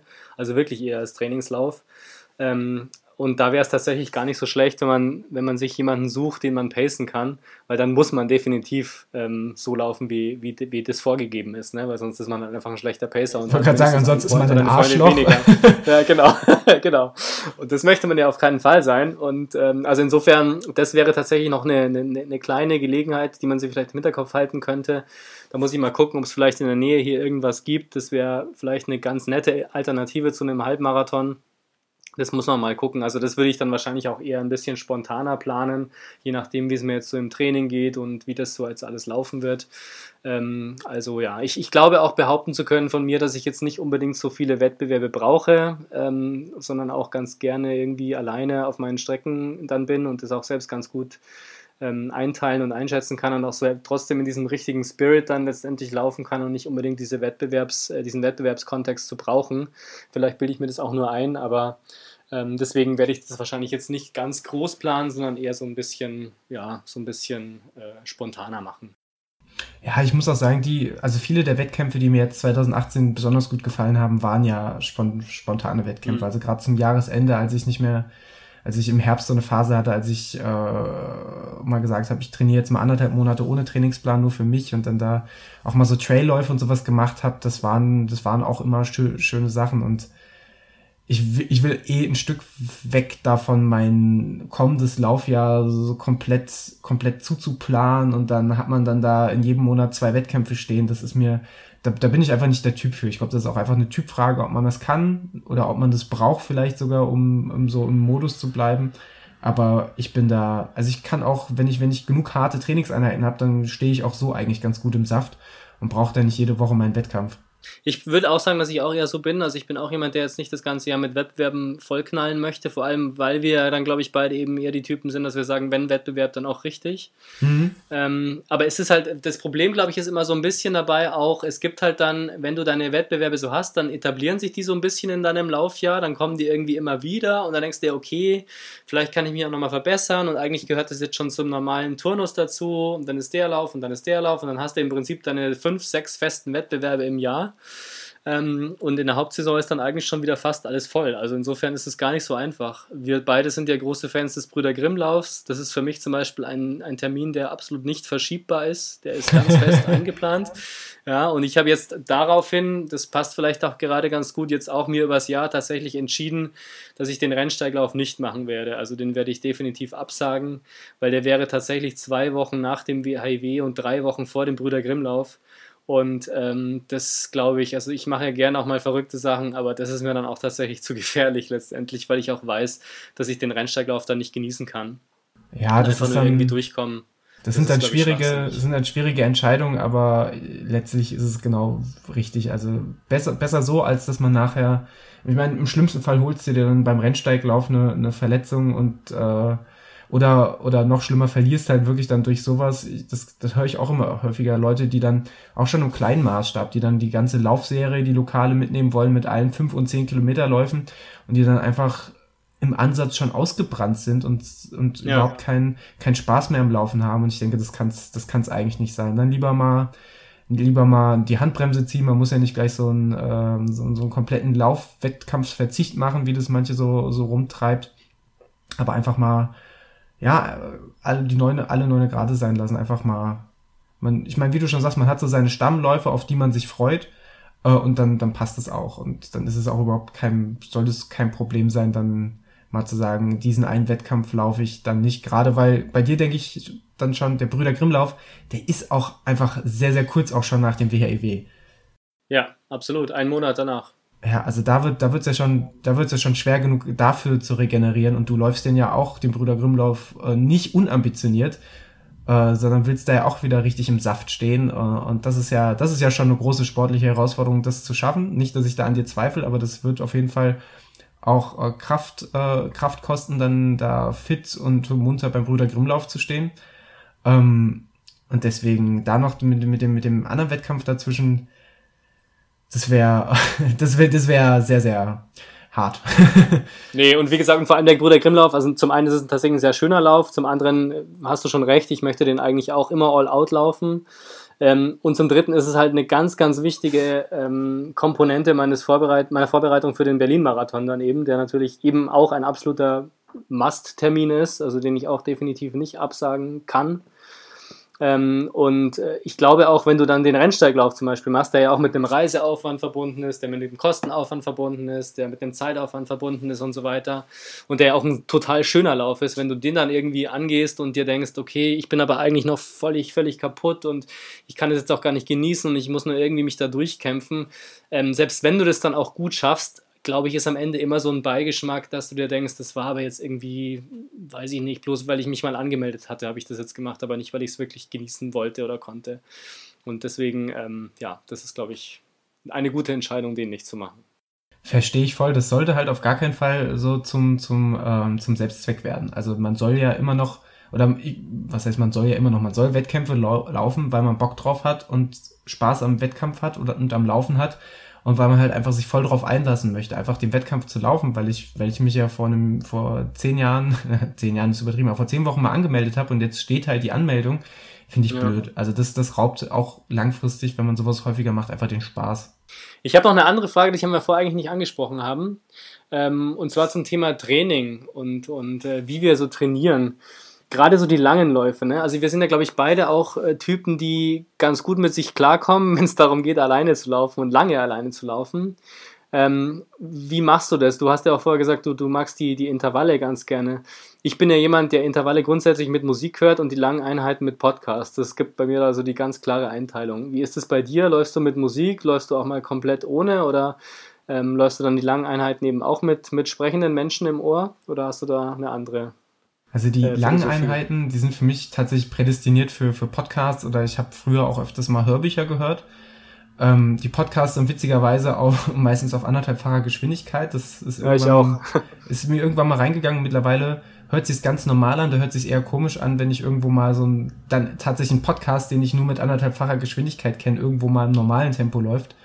Ähm, das finde ich dann irgendwie, irgendwie strange. Ähm, und äh, witzigerweise dann so, wenn es in Intervalle fürs, fürs Marathontempo oder sowas ging, die dann auch sogar relativ oft noch mit, mit, mit Podcasts, weil ich dann auch irgendwie so eine angenehme Verbindung habe, dann fühlt sich das irgendwie immer noch ruhiger an, als es vielleicht tatsächlich ist. Ähm, ja, und dann eigentlich alles ab einer, ab einer gewissen Geschwindigkeit, ähnlich wie bei dir, so Intervalle und sowas, immer mit, mit antreibender Musik weil ich manchmal auch auf den langen Läufen Musik höre. Also das ist, wenn ich jetzt einfach Lust habe, ist ein neues Album rausgekommen oder ich habe ein paar neue Tracks in die Playlist getan und da habe ich da Bock drauf, dann laufe ich auch einfach gern mal einen langen Lauf, äh, zweieinhalb, drei Stunden, äh, gut, drei Stunden bin ich in letzter Zeit nicht mehr unterwegs gewesen, aber einfach mal zwei, zweieinhalb Stunden auch gern nur mit Musik auf dem Ohr und finde es dann, finde es dann auch cool. Das ist, Laufen ist für mich halt auch einfach, ist halt einfach immer noch so Me-Time, einfach Zeit, die ich für mich habe. Äh, und ich höre auch einfach, einfach super gern Podcasts und Musik und dann kann, kann, finde ich, kann man das einfach hervorragend äh, kombinieren, zu sagen, ich habe ein Album, auf das freue ich mich seit gestern und jetzt gehe ich heute la laufen, jetzt habe ich endlich die Zeit, äh, das Album zu hören, während ich nur für mich bin. Das äh, finde ich, finde ich phänomenal. Das finde ich auch super. Witzigerweise ist es tatsächlich so, wenn ich mit Musik laufe, bin ich eigentlich immer schneller, als ich es mir vorgenommen hatte. Ich weiß nicht, woran das liegt. Vielleicht, das, vielleicht setzt das Runners High dann intensiver oder früher ein. Ich weiß es nicht. Aber wenn ich irgendwo, selbst auf der Bahn, wenn ich irgendwie 2000er mache oder so und ich habe die richtige Musik im Ohr, bin ich eigentlich immer zu schnell, ähm, was ich aber eigentlich auch ganz schön finde. Also das zeigt, dass so halt dieses, dieses Pushen durch Musik, das, deswegen ist es ja auch teilweise, oder ist es verboten, bei großen Wettbewerben mit Musik zu laufen. Es ist schon ein bisschen ähm, ein bisschen dope. Ja? Also wenn es die richtige Musik ist, dann ist es schon auch dope. Ja, es ist absolut mentales Doping. Das kann ich, ja. das kann ich, äh, also das, das, ich habe mich ja auch gefragt beim, beim Silvesterlauf jetzt vorige Woche, laufe ich mit Musik oder nicht? Letztlich bin ich dann, habe ich mich dann doch entschieden, ohne Musik zu laufen, aber habe mich im Nachhinein auch gefragt, so vielleicht hätte das so einfach nochmal, einfach nochmal, einfach nochmal angespornt. Ähm, es ist ja, also ich habe auch mal Intervalle gemacht ohne musikalische Begleitung und äh, ohne jemanden dabei. Wenn jemand dabei ist und ich mich unterhalten kann in den Trabpausen und so, dann geht das auch. Oder jemand mich dann so antreibt, weil, weil man die Intervalle zusammenknallt. Aber so komplett alleine mal Intervalle laufen, da, das, ist, das ist furchtbar. Also das, das kann ich überhaupt nicht, ohne irgendeine Form der, der musikalischen Unterstützung. Ja, finde ich auch schwierig. Ja. Ja, das ist, das ist ganz, ganz, ganz hart. Ähm, aber das passt ja gerade, wo du die Frage stellst, würde ich gerne auch nochmal eine Hörerfrage aufgreifen, und zwar die, die liebe Nadine. Äh, Ed Nadine Schmitz von Instagram ähm, hat uns gefragt, äh, was wir denn glauben, was schwieriger zu überwinden sei für uns, äh, während, wir, ähm, während wir auf der Strecke sind. Ähm, Kopf oder Beine, was ist schwieriger zu überwinden? Ähm, würde ich dir gerne mal den Vortritt lassen. Ich glaube, wir haben die Frage eigentlich schon so ein bisschen beantwortet. Ähm, ich glaube, dass es definitiv schwieriger ist, äh, im Kopf fit zu bleiben über die 100 Kilometer und auf der Strecke zu bleiben. Weil wenn das funktioniert, dann wird auch der Körper mitspielen. Also ich glaube, wir können uns, wenn wir an die Startlinie gehen, können wir uns beide sicher sein, dass unser Körper das kann. Weil wir haben dann so viel trainiert und wir haben ja jetzt eigentlich auch schon so viel trainiert, dass wir zumindest mal drauf getrimmt sind und dass wir wissen, der Körper an sich ist in der Lage, ich sage jetzt einfach mal, keine Ahnung, zwischen acht und zehn Stunden durchzulaufen. Ja? Jetzt ohne, dass ich das als Ziel jetzt nennen möchte, aber so grundsätzlich, der Körper kann das irgendwie. Die Frage ist halt nur, wie bekommen wir ihn dazu? Und das ist, glaube ich, die große Herausforderung. Und deswegen glaube ich, wenn das im Kopf passt, wenn du nach 50 oder 60 oder 70 Kilometern immer noch ähm, das Gefühl hast, das ist cool, was du gerade machst, das macht Spaß, das ist gut. Ähm, ja, gut, Spaß vielleicht nicht mehr, aber das ist jedenfalls, du, du schaffst das, ja. Ähm, und, und, und du, du weißt, warum du das tust, du, du siehst dann einen gewissen Sinn einfach dahinter und gibst nicht auf und bist dabei, dann wird der Körper auf jeden Fall mitspielen. Also ich glaube, wenn wir werden nicht an die, wenn wir an, der Startlinie stehen, werden wir nicht da, äh, da stehen und sagen, oh Gott, ich, ich habe zu wenig trainiert und ich habe keine Ahnung, ob das alles ausreichend war oder so. Ich glaube, wir wissen beide, wir sind eigentlich richtig vorbereitet. Es geht jetzt eigentlich nur noch um die Umsetzung und die Frage, wie schaffen wir es? Werden wir es schnell schaffen? Werden wir es schneller oder langsamer schaffen, als wir uns das vielleicht ausgedacht haben? Ähm, und das ist letztendlich einfach eine Kopfsache. Ich glaube, wenn du deine Krisen hast, und die gehören ja immer dazu bei einem längeren Lauf, das ist ja beim Marathon schon so, ähm, dann kommt es letztendlich darauf an, wie du diese Krisen überwindest. Und deswegen sage ich, also ohne das jetzt aus eigener Erfahrung zu kennen, über die 50 Kilometer hinaus würde ich sagen, also mindestens 80 Prozent Kopf und 20 Prozent Körper. Und den Körper, den kannst du vorbereiten äh, ganz, ganz nach Plan. Den Kopf kannst du aber nicht nach Plan vorbereiten. Das muss wirklich, da muss, der muss einfach da sein, wenn du ihn dann brauchst. Ja, das, das denke ich, also trifft für mich auch genauso zu. Also ich, ich weiß zum einen, dass der Kopf mental ist halt für mich auch so ein bisschen so eine Schwachstelle, weil ich, weil ich halt auch einfach sehr, sehr sensibel auf, auf positive wie auf negative Gefühle reagiere. Ich kann mich sehr, sehr schnell in so eine Art Runners High hineinsteigern. Ich kann mich aber auch relativ gut, wenn es gerade nicht so läuft, wie ich geplant habe, kann ich mich auch relativ, leider relativ gut selbst, run, äh, selbst runterziehen. Äh, und deswegen ist für mich tatsächlich der, der, der Kopf die größere Hürde und deswegen versuche ich im, im Training schon mir A viel, viel vorwegzunehmen, ähm, viel, viel Sachen, die mich da, die mich da negativ beeinflussen könnten, von vornherein auszuschließen. Äh, und auf der anderen Seite halt wie jetzt zum Beispiel in Rottgau einfach bewusst vielleicht unangenehme Situationen zu suchen äh, oder, oder, oder ähm, da Schlüsselszenen zu suchen, wo man es schafft, sich selbst zu überwinden. Also das ist für mich der, der, ähm, der, der Schlüssel zum Erfolg einfach. Letztlich alles, was ich mache, selbst wenn ich selbst wenn ich müde Beine habe äh, und schon nach Kilometer 20 denke, puh, also das wird träge, dann ist es letztlich ja auch nur ein Ereignis, was bei mir im Kopf getriggert wird. Und ich kann entweder damit, ich kann entweder versuchen, damit positiv umzugehen und mein Tempo anzupassen und versuchen und, und mich einfach darauf einzulassen, weil ich weiß, der Punkt, dass meine Beine wehtun, der wird kommen. Ob der nach 40, 50 oder 80 Kilometer kommt, der wird kommen. Und dann kann man sich dem öffnen und sagen, ich weiß das, ich nehme das an und ich laufe weiter.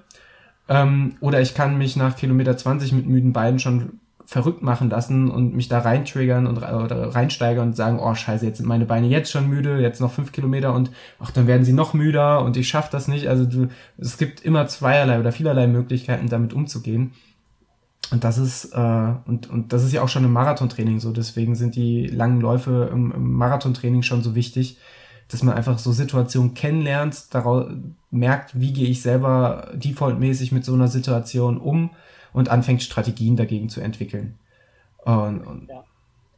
Genau. Also ich, ich glaube, eine, was ich für mich, was ich für mich äh, festgestellt habe, ist eine Strategie oder eine, eine Möglichkeit, solche, solche äh, Krisen zu bewältigen oder die Motivation aufrechtzuerhalten. Das sind so Art Mantras, ne? Also dass man sich immer so sagt, gewisse Dinge sich immer vorsagt auch. Also es gibt da ja verschiedenste ähm, äh, Autoren und Ultraläuferinnen und Läufer, die schon darüber berichtet haben. Ähm, Scott Jurek, glaube ich, ist jemand, der dann sagt, immer wenn er in der Krise ist, dann sagt er, dann fragt er sich, warum macht er das? Weil er eigentlich das freiwillig macht, weil es ihm Spaß macht, weil es ihm Kraft gibt, weil er die Möglichkeit hat, auch zu laufen. Ich bin zum Beispiel dann jemand, der dann immer sich überlegt, wie viele Menschen auf der Welt gibt es, die können jetzt eben nicht laufen und du machst es gerade freiwillig, weil du es kannst und weil du es liebst und du solltest dankbar sein, dass dir die Beine wehtun, weil damit weißt du im Prinzip, dass du es auch überwinden kannst. Und so mhm. Mantras immer vorzun sich vorzunehmen. Es gibt auch ein anderes ganz tolles Mantra, das ich irgendwo mal gehört habe. Ähm, da geht es darum, eben Krisen zu bewältigen, die man sich sagt, auch das wird vorübergehen, ja, also auch dieser Schmerz, den du jetzt gerade empfindest, diese, diese, dieses, dieses mentale Loch, das du jetzt gerade empfindest, das wird vorübergehen, wenn du dran bleibst. Das wird nicht vorübergehen, wenn du jetzt aufhörst, wenn du aufgibst, dann wird dich das wochenlang beschäftigen, dann wirst du darunter leiden. Aber jetzt ein paar Minuten oder auch ein paar Stunden einfach dieses Leid anzunehmen, als Teil ähm, des Ganzen zu sehen und einfach das auszuhalten, weil es definitiv irgendwann vorübergehen wird. Und am Ende stehst du im Ziel und denkst dir, okay, das habe ich überwunden und jetzt bleibt sozusagen der Stolz und es bleibt alles Positive stehen. Und es ist ja auch tatsächlich so, diese ganzen negativen Dinge, die man empfindet bei so einem Lauf, bei einem Marathon, bei einem Ultra, diese Schmerzen, die man hat, die sind ja spätestens zwei Stunden später schon wieder vergessen, weil sonst würde man sich am nächsten Tag oder vielleicht am gleichen Nachmittag für den nächsten Marathon anmelden. Ähm, und das, glaube ich, ist wichtig, das sich auch immer wieder klar zu machen, ich nehme das an, das gehört dazu, dieser Schmerz gehört dazu und es macht mir Spaß und ich bin dankbar dafür, das tun zu können, weil viele können es eben nicht. Und ich habe mich dazu entschieden, das jetzt durchzuziehen. Und ich nehme eben alles mit, was geht und dazu gehört auch so eine negative Erfahrung. Ja, ich, ich denke auch, das ist, das ist der, der, der Punkt, wo, wo, man, wo man sagen kann, da kann man auch aus dem, aus dem Laufen so viel mehr, ohne jetzt ins Detail zu gehen, äh, aber für, fürs Leben gewinnen oder auch Parallelen zum Leben ziehen, weil die Strategien, die ich da entwickle, die, die Herangehensweisen, gar nicht mal das Mantra an sich, sondern die, die Art, wie ich mit, mit den Problemen während eines Marathons oder weiß der Geier was umgehe, äh, und wie ich mich da verhalte. Das, das, das ist auch, daraus lässt sich auch lernen, wie ich in, im Alltag auch mit schwierigen Situationen umgehen kann. Und ähm, ich glaube, der Trail-Tiger war es, der, der auf seinem, seinem äh, Blog Grüße gehen raus äh, kürzlich auch da gewisse Parallelen. Da ging es dann sehr speziell ums, ums Ultralaufen auch und was Ultraläufer ausmacht. Und das habe ich auch sehr, sehr, sehr gerne gelesen, weil ich auch als nicht so Ultralauf erfahrener mich da in vielen Punkten wiedergefunden habe. Ähm, finde ich einfach sehr, sehr, sehr charakterbildend. Und ähm, da merkt man auch, das Laufen, das, das macht, macht was mit einem. Absolut, absolut. Also das macht wahnsinnig viel mit einem. Das geht sehr, sehr weit. Da können wir jetzt wahrscheinlich gar nicht drüber sprechen. Das wäre ein, ein Philosophie-Podcast auch noch zusätzlich als weiterer Spin-off. Aber auch was so, Lebens, was so Lebenseinstellungen angeht, was, was Einstellungen zu, zu bestimmten Positionen angeht, das geht ja wahnsinnig weit. Hat bei mir zum Beispiel auch sehr viel verändert. Also das Laufen ist auf jeden Fall etwas, was wahnsinnig viel ähm, viel verändert und zur, zur, Person, zur, zur, Persönlichkeit beiträgt, weil man halt gezwungen ist, logischerweise, sich auch mit sich selbst zu beschäftigen und mit der Umwelt und mit dem, was auf einen einwirkt. Und das, glaube ich, ist ein ganz, ganz wichtiger äh, Side-Effekt vom Laufen, das wahrscheinlich bei keiner anderen Sportart so zutrifft. Also das, glaube ich, kann man schon sagen. Und das ist halt, denke ich, auch eine, eine Geschichte, die beim Ultralaufen noch mal dazu kommt, dass das Ganze sich noch mal ähm, entsprechend verstärkt, weil du einfach wahnsinnig lange Zeit, jetzt nicht nur im Wettbewerb selbst, sondern eben auch im Training, wahnsinnig lange Zeit einfach einsam bist, aber im positiven Sinne. Ne? Das ist wie so bei Kindern, denen man auch äh, heutzutage viel zu wenig Möglichkeit gibt, sich zu langweilen, weil aus der Langeweile, aus der Selbstbeschäftigung heraus ähm, ganz neue Ideen und neue Gedanken und ganz neue Möglichkeiten entstehen. Und das, glaube ich, ist beim Ultralauf oder überhaupt beim längeren Laufen, sage ich mal, ähm, auch ein ganz, ganz wichtiger Effekt ist ja auch tatsächlich was, was ich, also gerade du sprichst es gerade mit den Kindern an, das ist ja was, was ich wirklich beim, beim Laufen genieße, auch wenn ich mein Handy dabei habe wegen Podcasts, wegen, äh, wenn, wenn ich doch, wenn mir doch mal was passiert, ein Taxi rufen oder weiß der Geier was. Ähm, aber einfach dieses, du gehst zwei Stunden laufen und bist zwei Stunden einfach komplett raus aus der Welt. Hast dein, wie, wie ich vorhin schon gesagt habe, dein, dein, deine Me-Time, dein, dein Space um dich herum und bist halt einfach, du, du funktionierst gerade nicht in dem, in dem, in dem Alltagstrott, in dem alle funktionieren. Du bist, hast dich quasi gerade aus dem Leben rausgenommen ähm, und existierst erstmal nur für diese zwei Stunden, die du laufen gehst, nur für dich und vielleicht deine, deine, deine Laufbegleitung. Und der Rest ist gerade ist gerade nicht relevant und auch nicht greifbar, weil äh, du guckst während des Laufens in der Regel ja auch nicht auf deine Notifications oder sonst was. Und gerade in der Zeit, wo man immer für, für alles und jeden erreichbar ist, finde ich das sehr, sehr kostbar und wertvoll, sich so einen, so einen Punkt zu nehmen. Und gerade da freue ich mich dann doch auch wieder extremst auf das, auf das WHEW-Training, weil es gibt mehr lange Läufe und dann gibt es auch mehr Zeit, die ich einfach auf mich gestellt oder für, für, für mich äh, als, als Me-Time halt verbringen kann. Das wird, habe ich, habe ich noch gar nicht so betrachtet, aber ist mir jetzt gerade aufgefallen, das, das wird ganz, ganz, ganz hervorragend. Genau, und das ist zum Beispiel auch ein Grund, ähm, warum ich diese langen Läufe momentan sehr schätze. Bei Intervallen denkst du da nicht viel nach, da hast du ganz andere Sorgen. Ähm, und deswegen, ähm, ja, da freue ich mich tatsächlich auch drauf. Also man, man, man denkt ganz anders nach, man hinterfragt ganz andere Sachen beim Laufen ähm, und äh, kommt auch zu ganz, wie soll ich sagen, zu ganz interessanten äh, Schlussfolgerungen, zu denen man vielleicht sonst nicht gekommen wäre. Nun ja, wollen wir weiter in unserem Pad mal gucken, was wir noch auf, auf der Liste haben. Ich habe hier nämlich noch stehen und das passt vielleicht jetzt auch ganz gut gerade. Wir werden nämlich beim Lauf selbst, beim Rennen selbst nicht allein sein. Ich glaube, wir haben beide Begleitung und Support, oder? Genau, also ähm, ich habe von mir, äh, für mich war von Anfang an klar, als ich diesen Plan geschmiedet habe, nochmal ein Ultra zu machen äh, 2019 äh, und spätestens dann, als die Wahl vom WAW gefallen ist, war mir klar, dass die, ähm, dass ich Support dabei haben wollen würde. Und da sich die Strecke vom WHW halt wirklich auch hervorragend für, für eine Radbegleitung ähm, eignet, äh, dachte ich, wer könnte mich besser begleiten als mein Partner in Crime, der wunderschönste, der, der, der schönste Teil des Laufen Liebe Erdnussbutter Universums. Ich muss es einfach so sagen, wenn nicht sogar auch noch der größte. Äh, der wunderschöne Niklas wird mich auf dieser 100 Kilometer Radstrecke begleiten, äh, Radstrecke, Laufstrecke begleiten. Ähm, was halt für mich tatsächlich äh, eine äh, enorme Erleichterung ist. Also A, zu wissen, ich, ich bin, auch wenn ich, sprich, äh, beißt sich vielleicht mit ein bisschen mit dem, was ich gerade gesagt habe, aber dann halt zu wissen, selbst wenn ich beschissene Gedanken habe, ich bin, ich bin nicht alleine damit, sondern ich habe jemanden, der, der mich begleitet, der vielleicht mit aktiv dagegen angehen kann, der mich auch schon allein durch diesen Podcast äh, gut kennt und mit dem ich auch persönlich sehr, sehr, sehr, sehr gut klarkomme und den ich einfach gern hab. Äh, und das, das muntert halt schon enorm auf, plus dass ich mir eben um wann ist der nächste Verpflegungspunkt, wann gibt's was zu trinken etc. pp, wie es mit Wechselklamotten, gibt's ein Dropback oder sowas. Das sind alles Sachen, über die muss man sich keine Gedanken mehr machen, weil man hat ja dann einen, einen äh, ebenso netten wie irren Menschen, der dann 100 Kilometer mit einem verbringen wird, ähm, der dann alles mit sich führen kann. Was übrigens für die Radbegleitung garantiert auch kein so großer Spaß wird, weil der muss 100 Kilometer in unserem Lauftempo dann verbringen, plus ja auch die, die Pausen dann mehr oder weniger bei uns dranbleiben. Ähm, da wird 100 Kilometer schon mal zum langen Tag. Ähm, zusätzlich zu der Radbegleitung habe ich mir dann den Luxus rausgenommen und werde mich noch von einer äh, Staffel fußläufig begleiten lassen. Das haben wir uns äh, vom letzten Jahr vom, vom Sieger, vom Henning, abgeschaut. Nicht, dass ich, das heißt, dass ich jetzt auf Sieg laufe, um Gottes Willen. Jetzt ähm, ist es raus. Jetzt, jetzt ist es raus, äh, tut mir leid. nee, aber das hat da hervorragend geklappt und das fand ich auch, auch einfach super, ähm, wie, wie der Henning mit seinem Team, ich glaube, das hieß auch irgendwie ähm, acht Füße für Henning, ähm, die dann einfach den, den regulären Staffelwettkampf mitgelaufen sind, äh, sich aber dann zur Aufgabe gesetzt haben äh, oder zum Ziel gesetzt haben, dann jeweils die 25 Kilometer Abschnitte äh, den Henning zu begleiten.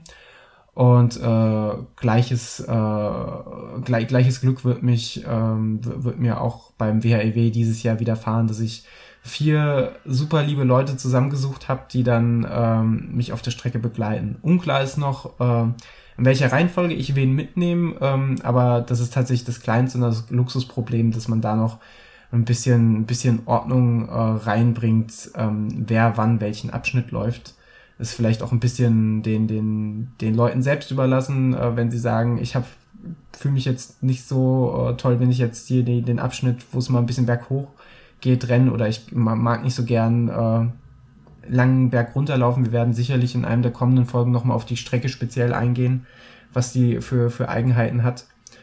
Ähm, genau. Und vielleicht für Niklas auch ganz nett, da muss er sich nicht die ganze Zeit nur mit mir und meinen äh, cholerischen Gedanken auseinandersetzen, und meinen cholerischen Auswürfen, sondern hat tatsächlich noch jederzeit jemand anderen, mit dem er sich unterhalten kann. Das ist eigentlich nicht die schlechteste Idee, ähm, die, die, ich würde gern sagen, die ich hatte, aber da hat der, der gute Matt hat mich äh, auf die Idee gebracht, als wir den Baldeneysteig äh, zusammengelaufen sind, äh, haben wir uns sehr ausgiebig über das Thema unterhalten. Und er ist auch einer der vier äh, wunderschönen Begleitläufer, die, die da mit mir auf die Strecke gehen. Äh, und das wird, das wird alles ganz, ganz spannend und ganz, ganz großartig. Und ich freue mich einfach, dass sich vier oder mit Niklas fünf Leute bereit erklärt haben, äh, mit mir da den, den Tag. Man muss ja schon sagen, sich mehr oder weniger, äh, blöd gesagt, meinem Plan zu unterwerfen. Also du musst ja erstmal fünf Bekloppte finden, die sagen, wir richten unseren ganzes Tag, unseren ganzen Tagesablauf danach, äh, dass du irgendwie es schaffst, dieses Rennen äh, für dich erfolgreich zu Ende zu bringen das ist ja schon auch etwas, das weiß ich sehr zu schätzen, wenn Leute bereit sind, dieses äh, Opfer äh, ja zu bringen oder einen so in, in dem Rahmen unterstützen zu wollen. Auf jeden Fall, ja, das, das kann ich genauso sagen. Ähm, ich habe auch eine Radbegleitung, für die ich auch wahnsinnig dankbar bin. Ähm, ich habe mir die auch nicht rausgesucht, sondern ähm, das wird Heiko sein. Heiko trainiert ab und zu ja auch mit mir. Ich glaube, du kennst den auch schon von einem Gute Nachtlauf, da war er mal dabei irgendwo. Genau, er ist damals äh, eine, eine, eine ja fast schon grotesk lange Strecke äh, zu uns rübergefahren nach Gießen, einfach äh, weil er Lust hatte, mit uns den Gute Nachtlauf zu verbringen. War dann darüber hinaus auch, auch noch ein unfassbar äh, angenehmer Zeitgenosse. Ja, das kann ich eben bestätigen. Ähm, deswegen, also er hat mich tatsächlich, wir, als wir mal trainiert haben und wir so gesprochen haben, ähm, kam dann plötzlich so die Idee auf, ähm, ob ich, ob ich das, ob ich das wollen würde sozusagen oder ob ich das toll finden würde, wenn er sich da eben zur Verfügung stellen würde. Und ich war natürlich total begeistert sofort und habe das auch sofort angenommen und habe gesagt, äh, ganz großartige Sache. Ähm, ich hatte es eigentlich nicht geplant mit der Radbegleitung, weil das für mich irgendwie noch nie ein Thema war. Das ist auch so Neuland bei einem, bei einem Ultralauf, dass es so eine Radbegleitung auch tatsächlich gibt. Und ähm, dann hat äh, Heiko noch alles Mögliche in die ähm, äh, organisiert und, und ähm, in, seinem, in seinem beruflichen Umfeld und familiären Umfeld sozusagen organisiert, dass diese Radbegleitung möglich ist und dass er dann eben mit mir auch anreist und so weiter und dann eben diese Radbegleitung macht. Und das ist natürlich eine ganz tolle Sache, für die ich sehr, sehr dankbar bin. Und wie du schon sagst, Heiko ist ein total angenehmer, lieber Mensch und ich glaube deswegen auch, dass es äh, ein ganz wichtiger und äh, guter Support auf der Strecke sein wird und ich glaube auch, dass es funktionieren wird. Ähm, ich weiß nicht, wie ich, wie ich bin, wenn ich in so einer Ausnahmesituation bin. Ich glaube, ich bin da auch nicht unbedingt der Einfachste, das kann ich mir schon gut vorstellen. Ähm, aber Heiko ist halt eine sehr, sehr gute Seele, der, glaube ich, mit allen Situationen gut umgehen kann. Zudem ist er auch noch ein erfahrener Ultraläufer, also der weiß dann auch, ähm, wie es einem geht in einer bestimmten Situation. Und deswegen freue ich mich total, dass er da dabei ist. Ähm, und was auch noch dazu kommt, ist, dass äh, Andreas, ja, mein Coach, diesen Lauf auch selbst mitlaufen wird und somit auch an meiner Seite sein wird. Ähm, an der Strecke, vor dem Lauf, nach dem Lauf und so weiter. Also das ist, glaube ich, auch eine ganz gute Sache, um dann vielleicht auch mich entsprechend ähm, zu beruhigen und auf dem Boden zu halten und nochmal zu ermahnen, dass man da nicht von Anfang an gleich lospacen soll, weil man dann spätestens nach 60 Kilometern zusammenbricht. Also das insofern, ja, ähm, ja. Ja? Nee, schieß los. nee, das wollte ich nur sagen. Also, das sind zwei Leute, die mich dann eben auch begleiten werden, für die ich echt sehr, sehr dankbar bin. Da war ich ja echt, ähm, ja, erschrocken klingt so blöd, äh, aber, aber überrascht, als ich, ähm, man muss ja sagen, der WHEW ist jetzt auf der 100 Kilometer Strecke offiziell ausgebucht mit 200 ja. Startern. Erstmal Gratulation dazu, äh, vollkommen verdient. Ja. Ähm, und dann habe ich nochmal äh, die Starterliste gecheckt, wer sich so am Ende so ein, äh, eingeschrieben hat. Da war kurz vor knapp nochmal der wunder, wunderschöne Trail-Tiger, der äh, sich gerade noch rechtzeitig angemeldet hat.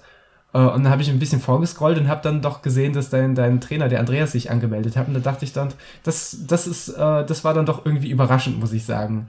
Ähm, läuft er denn sein Rennen für sich oder ähm, ist er dann wirklich äh, quasi dein, dein Pacer?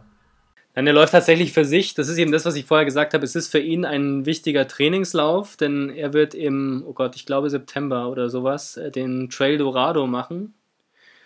Ich weiß ehrlich gesagt jetzt nicht genau, wie viele Kilometer das sind, aber ich denke, dass es an die 100 Meilen geht. Ich bin mir aber jetzt echt nicht sicher. Also ich möchte jetzt nichts Falsches sagen. Jedenfalls sein Hauptwettkampf ist dann im Herbst. Ähm, und deswegen ist es für ihn, dass die 100 Kilometer sind für ihn ein, ein wichtiger Trainingslauf. Also er wird jetzt auch nicht an mir dranbleiben sozusagen, sondern wird eben sein ganz eigenes Rennen machen. Ich weiß auch gar nicht, was er vorhat. Also ich schätze mal, dass es eben tatsächlich eher ähm, äh, Training ist und, und eben nicht äh, so viel und so schnell es geht. Aber ähm, er ist halt eben drumherum dabei. Ne? Also wir reisen zusammen an, wir sind zusammen dann eben ähm, an, am Rand der Strecke, nach dem Rennen, vor dem Rennen, haben das gleiche Hotel und so weiter. Und ähm, deswegen, also es war jetzt nicht geplant, dass er mich direkt tatsächlich begleitet, sondern er läuft dieses Rennen eben auch und es passt halt perfekt dann einfach. Ja, wunderbar. Ja, ja ich glaube, ich glaube, das ist auch nochmal ähm, einfach, einfach beruhigend zu wissen, und einfach ein Vorteil, wenn da morgens an der Strecke noch jemand steht, oder was ist jemand, der Trainer da steht und dir sagt so, pass auf, du läufst das und das am Anfang. und dann kannst du meinetwegen gegen Ende noch äh, die, die Scheuklappen absetzen und, und Gas geben. Aber ich glaube, das ist gar nicht so verkehrt, wenn man da äh, so früh noch jemanden hat, der, der oder im, direkt im Umfeld des, des, des äh, Renns. Es gibt einem ja auch Sicherheit und Routine und ähm, schaden kann es auf gar keinen Fall. Es ist vor allem deswegen ganz gut, weil ich ein totaler ähm, Organisationschaot bin und Ultra ja auch viel mit Organisation zu tun hat. Und Andreas ist genau das Gegenteil davon. Also der hat immer alles perfekt geplant. Und das ist für mich auch eine ganz gute Stütze, wenn ich weiß, äh, wo ich wo sein muss und was ich zu tun habe. Und auf der Strecke selbst sorgt dann hoffentlich Heiko dafür, dass es mir einigermaßen gut geht. Also ich glaube, dass, ähm, dass es nicht das Falscheste ist, die beiden da dabei zu haben. Ja, da ich, ich bin da ja ähnlich wie du, ähm, auch wenn ich versuche, ich versuche immer viel zu organisieren und versuche auch gut zu organisieren, aber gerade bei so Läufen klappt es praktisch bei mir immer so semi gut. Und da werde ich dann ähnlich wie bei der WHEW-Staffel jetzt 2018, werde ich 2019 dann am Streckenrand äh, wieder die wunderschöne Maria haben, meine Freundin, die äh, zum einen mit dafür sorgen wird, dass, dass die Staffelläufe auch jeweils an den äh, Wechselpunkten sind. Die sind nämlich leider gar nicht immer so gut zu erreichen mit, mit den öffentlichen, ähm, war zumindest mein Eindruck jetzt 2018. Äh, und B, äh, Greif hat sie bisher immer bei Läufen äh, spätestens dann eingegriffen, wenn ich mit der, äh, wenn ich mit der Planung und der Organisation vollkommen überfordert war und gar nichts geklappt hat. Ähm, deswegen ist es auch da einfach beruhigend, gerade dann bei sowas wie einem 100 Kilometer Lauf, äh, zu wissen, dass da, dass da noch eine gute Fee im Hintergrund ist, die äh, die Fehler, die man organ organisatorisch begeht, dann doch äh, ganz unauffällig wieder ausbügelt. sehr gut, ja. Finde ich auch sehr wichtig. Ja, ich würde sagen, wir kommen so langsam mal, genau, wir kommen so langsam mal zu unserer großartigen Spotify-Playlist, die noch relativ jungfräulich ist, die aber immer größer und immer besser wird. Sie wird von, von, von Episode zu Episode, wird sie halt auch einfach immer noch besser. Also sie, sie war von Anfang ja. an sehr gut, da waren von Anfang an vier hervorragende Songs drauf und es wird einfach, ihr werdet es nicht glauben, sich jetzt bis Mai einfach so weiterziehen und die, die Playlist, irgendwann, ich, ich sag's wie es ist, ihr werdet sie nicht mehr aus dem Kopf bekommen. Das glaube ich allerdings auch, ja. Da bin ich auch sehr gespannt, wie sich das noch weiterentwickelt, denn wir haben vor, bei jeder Episode jeweils zwei Songs auf die Playlist zu packen. Und nachdem ich letztes Mal angefangen habe, würde ich sagen, Daniel, deine zwei Songs für dieses Mal. Oh je, also mir fiel es wieder sehr, sehr schwer, Songs rauszusuchen. Ich habe es im Vorgespräch gesagt, ähm, gerade während des Laufens höre ich einen geilen Song und denke, boah, das ist, das ist einer für die, das ist einer für die Playlist. Ähm, letztlich ja, gibt es so viele geile Songs für die Playlist und es fällt einem dann doch schwer. A, erinnert man sich nicht wieder explizit an diesen einen Song und man hat da schon wieder so viele geile Songs gehört. Und ich habe mich aber vorhin auf zwei Songs äh, geeinigt. Das wären zum einen von Tour raus, den ich unglaublich treibend finde. Tour eh ein hervorragender Musiker, der jetzt 2019 nochmal ein Album rausbringt. Ein Soloalbum, ähm, meistens sehr, sehr düstere Lieder, aber auch musikalisch A, immer, man sagt so schön, am Zahn der Zeit, aber auch immer extrem perfektionistisch und einfach extrem gut und ja, ich, ich glaube, wenn, wenn ich einen Musiker liebe, dann ist es Tour. Äh, und zum anderen äh, krasser Stilbruch auch zwischen den beiden Songs von Dendemann. Äh, der Song zusammen mit, ich glaube, Kitschkrieg ist er produziert, Lit Barski. Äh, ich glaube, Trettmann ist unter anderem dabei. Ähm, einfach ein gute Laune-Song. Warum soll auf einer Playlist für einen Ultramarathon nicht einfach ein gute Laune-Song Song dabei sein? Sehe ich absolut auch so. Meine zwei Songs ist mir auch wahnsinnig schwer gefallen, weil natürlich jetzt am Anfang ist wie mit, mit Büchern. Es gibt viel zu viele gute Songs und man will am besten alles gleichzeitig hören und draufpacken. Aber wir müssen halt stetig langsam anfangen und immer besser werden, wie beim Laufen eben auch. Und ähm, ich habe diesmal mir ausgesucht ähm, von Callejon, glaube ich, spricht man sie aus, ne? Oder? Mhm. Weißt du das? Genau, Callejon. Callejon, äh, eine meiner absoluten Lieblingsbands, wenn es um deutsche Musik geht. Und die haben vor kurzem tatsächlich, oder ich glaube sogar jetzt am Freitag, ein neues Album endlich veröffentlicht, nachdem sie relativ viele Single-Auskopplungen schon hatten. Ähm, das ist zum Beispiel so ein Album, auf das ich mich tatsächlich gefreut habe und das ich jetzt vielleicht demnächst auch mal beim Laufen komplett durchhören werde. Und daraus den Song Urlaub fürs Gehirn, weil das so ein Song ist, das ist so ein ganz klassischer Bahnsong, wo du dir denkst, okay, jetzt brauche ich eine schnelle Einheit, jetzt brauche ich diesen Song und dann baller ich einfach komplett durch. So ein richtig auch gute Laune-Song eigentlich, obwohl er ziemlich hart ist. Aber das ist so ein Song, wo du einfach denkst, wenn der kommt, dann läufst du automatisch 20 Sekunden schneller auf den Kilometer. Das ist das Cover von dem KIZ-Lied, oder? Ja, genau, richtig. Das ist ein Cover. Die haben relativ viele Covers jetzt auf dem neuen Album drauf. Äh, die sind aber alle, zumindest meines Erachtens, tausendmal besser als das Original. Ähm, da gab es ja schon wo, so ein paar andere. In dem Fall liebe ich ja beides. Also ich liebe die Callejon-Version, aber ich liebe auch ja. die Originalversion. Ja, nee, aber ich finde tatsächlich Callejon noch mal ein bisschen besser, weil es einfach richtig reinknallt. Ja, das ist halt einfach ganz, ganz toll. Da gibt es bestimmt noch ein paar andere Songs auf der Playlist dann bis Mai von denen. Ähm, genau, und der zweite Song ist ein bisschen entspannter. Der heißt Nostalgia von For Lin. Das ist so eine, naja, so ein bisschen punkiger, ähm, aber ein sehr, sehr schöner Song auch, relativ flott auch, aber wirklich ein so ein richtiger Runners High Song. Das ist so ein, so ein Song, den man ganz, ganz toll bei so einem entspannten Tempo-Dauerlauf hört, der nicht zu langsam ist, aber eben auch nicht alles von einem raushauen äh, möchte.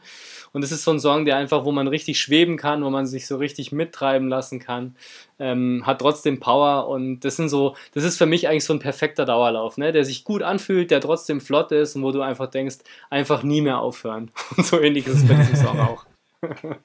Das sind meine zwei Songs. Sau stark. Ähm, ja, bevor wir ganz zum Ende kommen, äh, haben wir uns natürlich gefreut, dass äh, neben, dem, neben dem lieben Trade-Tiger, der hier schon seine Erwähnung gefunden hat, ähm, der uns in seinem äh, Podcast Cat Content äh, gegrüßt hat. Die Grüße gehen natürlich zurück. Hat uns auch der liebe Flo, den ich frecherweise in, der, in dem Teaser mal angesprochen hatte, äh, uns auch eine kleine Nachricht hat zukommen lassen, äh, der auch damit einfach schon mein Wort des Jahres 2019 ähm, kreiert hat. Ihr werdet, wir werden das jetzt hier reinschneiden. Ähm, und ich denke, ihr werdet erraten, welches Wort ich für das Wort des Jahres 2019 erachte. Ähm, ansonsten, ähm, ja.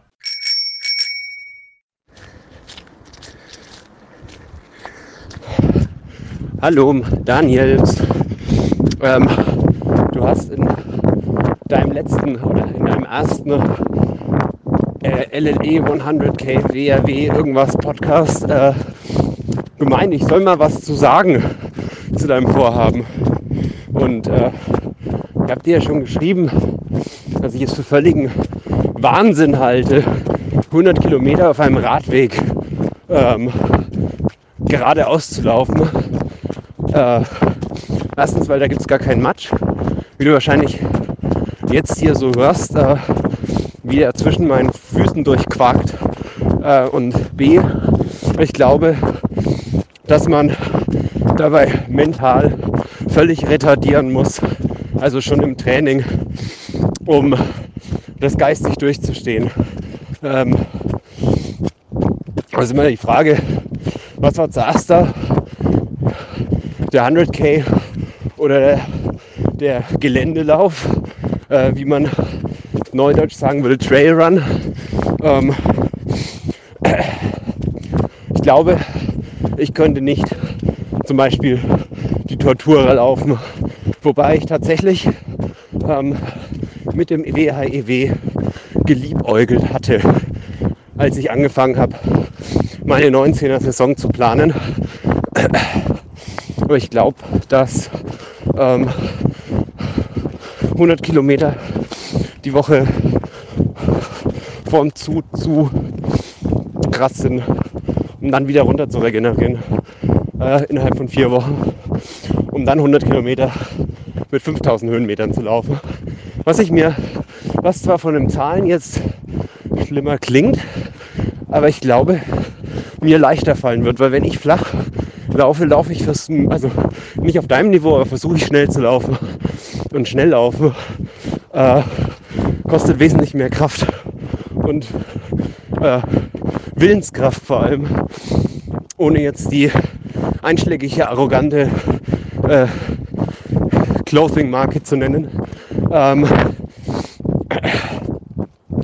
und bei so einem 100 Kilometer im Gebirge, da wandere ich gut 50 Prozent. Und die anderen 50 Prozent, würde ich sagen, laufe ich in einem langsamen Dauerlauftempo. Also wie ich halt hier im Halbflachland äh, meinen langsamen Dauerlauf lauf. Ja, das zu deinem Vorhaben. Äh, ich verfolge auch immer so ein bisschen dein Training, weil ich es sehr bewundernswert finde, wenn man immer so schnell laufen kann, ohne dabei zu platzen. Äh, ich würde platzen. Äh, ich laufe jetzt momentan hier im Dezember meinen Markoton. Hier so jeden Tag 5 Kilometer oder 5, äh, 25 Minuten. Und werde das ab kommenden Montag meinem Zut 100 Trainingsplan kombinieren, der jetzt im tiefsten Winter noch relativ human sein wird, aber sich dann später zu perversen Distanzen von über 100 Wochenkilometern jede Woche steigern wird. Mal gucken, wann ich Platz. Naja, dann wünsche ich dir viel Erfolg bei deinem Trainingsauftakt, der schon stattgefunden hat. Ähm, nehme natürlich sämtliche Inspirations-, äh, Dankenswünsche, äh, so ein Langdistanzrennen über einen langen Zeitraum meinem Podcast zu begleiten. Dankend an, dass ich euch dazu inspiriert habe und wünsche euch beiden viel Erfolg. Raus da rein. Der Flo vom Schnaufcast. Ja, wir haben auch nur um eine Stunde oder sowas überzogen, also alles voll im Rahmen. Ähm, wie gesagt, wir, wir schneiden den guten Floh. Äh, vielen Dank dafür gleich nochmal hinten dran. Ähm, wir mögen, oder ich mag den, den Bogen, den deine Nachricht nimmt ähm, und die verschiedenen Gefühlslagen ähm, mag ich sehr. Sehr viel Liebe für den lieben Florian vom äh, Schnaufcast. Genau, auch von meiner Seite danke an den Trail Tiger und an Flo ähm, für, die, für die netten Beiträge und die nette Erwähnung äh, beim Trail Tiger im Cat Content. Und vielleicht am Ende noch ganz kurz der Hinweis: Wir haben schon so den einen oder die andere spannenden Gesprächspartner gefunden. Wir haben ja gesagt, wir möchten auch mal mit der Community ein bisschen in Kontakt treten und äh, das ein oder andere Gespräch führen nicht nur zwischen uns beiden, sondern auch mit äh, zwei anderen echten oder drei anderen echten Experten. Und da tun sich schon so die ersten Termine auf und da wird demnächst auch was kommen. Ich finde es gut, dass du betonst, dass wir dann auch mal mit echten Experten reden. nee, weiteren Experten habe ich gesagt. Ach so. Das bewusst. Oh, dann, dann, äh, dann habe ich das leider missverstanden. ähm, gut, in diesem Sinne, äh, kontaktiert uns. Äh, wir, wir erwarten eure Nachrichten freudig ähm, und würde sagen, vielen, vielen Dank, dass ihr zugehört habt und äh, wir freuen uns auf die nächste Folge. Bis dann. Ciao, ciao. Bis zum nächsten Mal. Jo, ciao.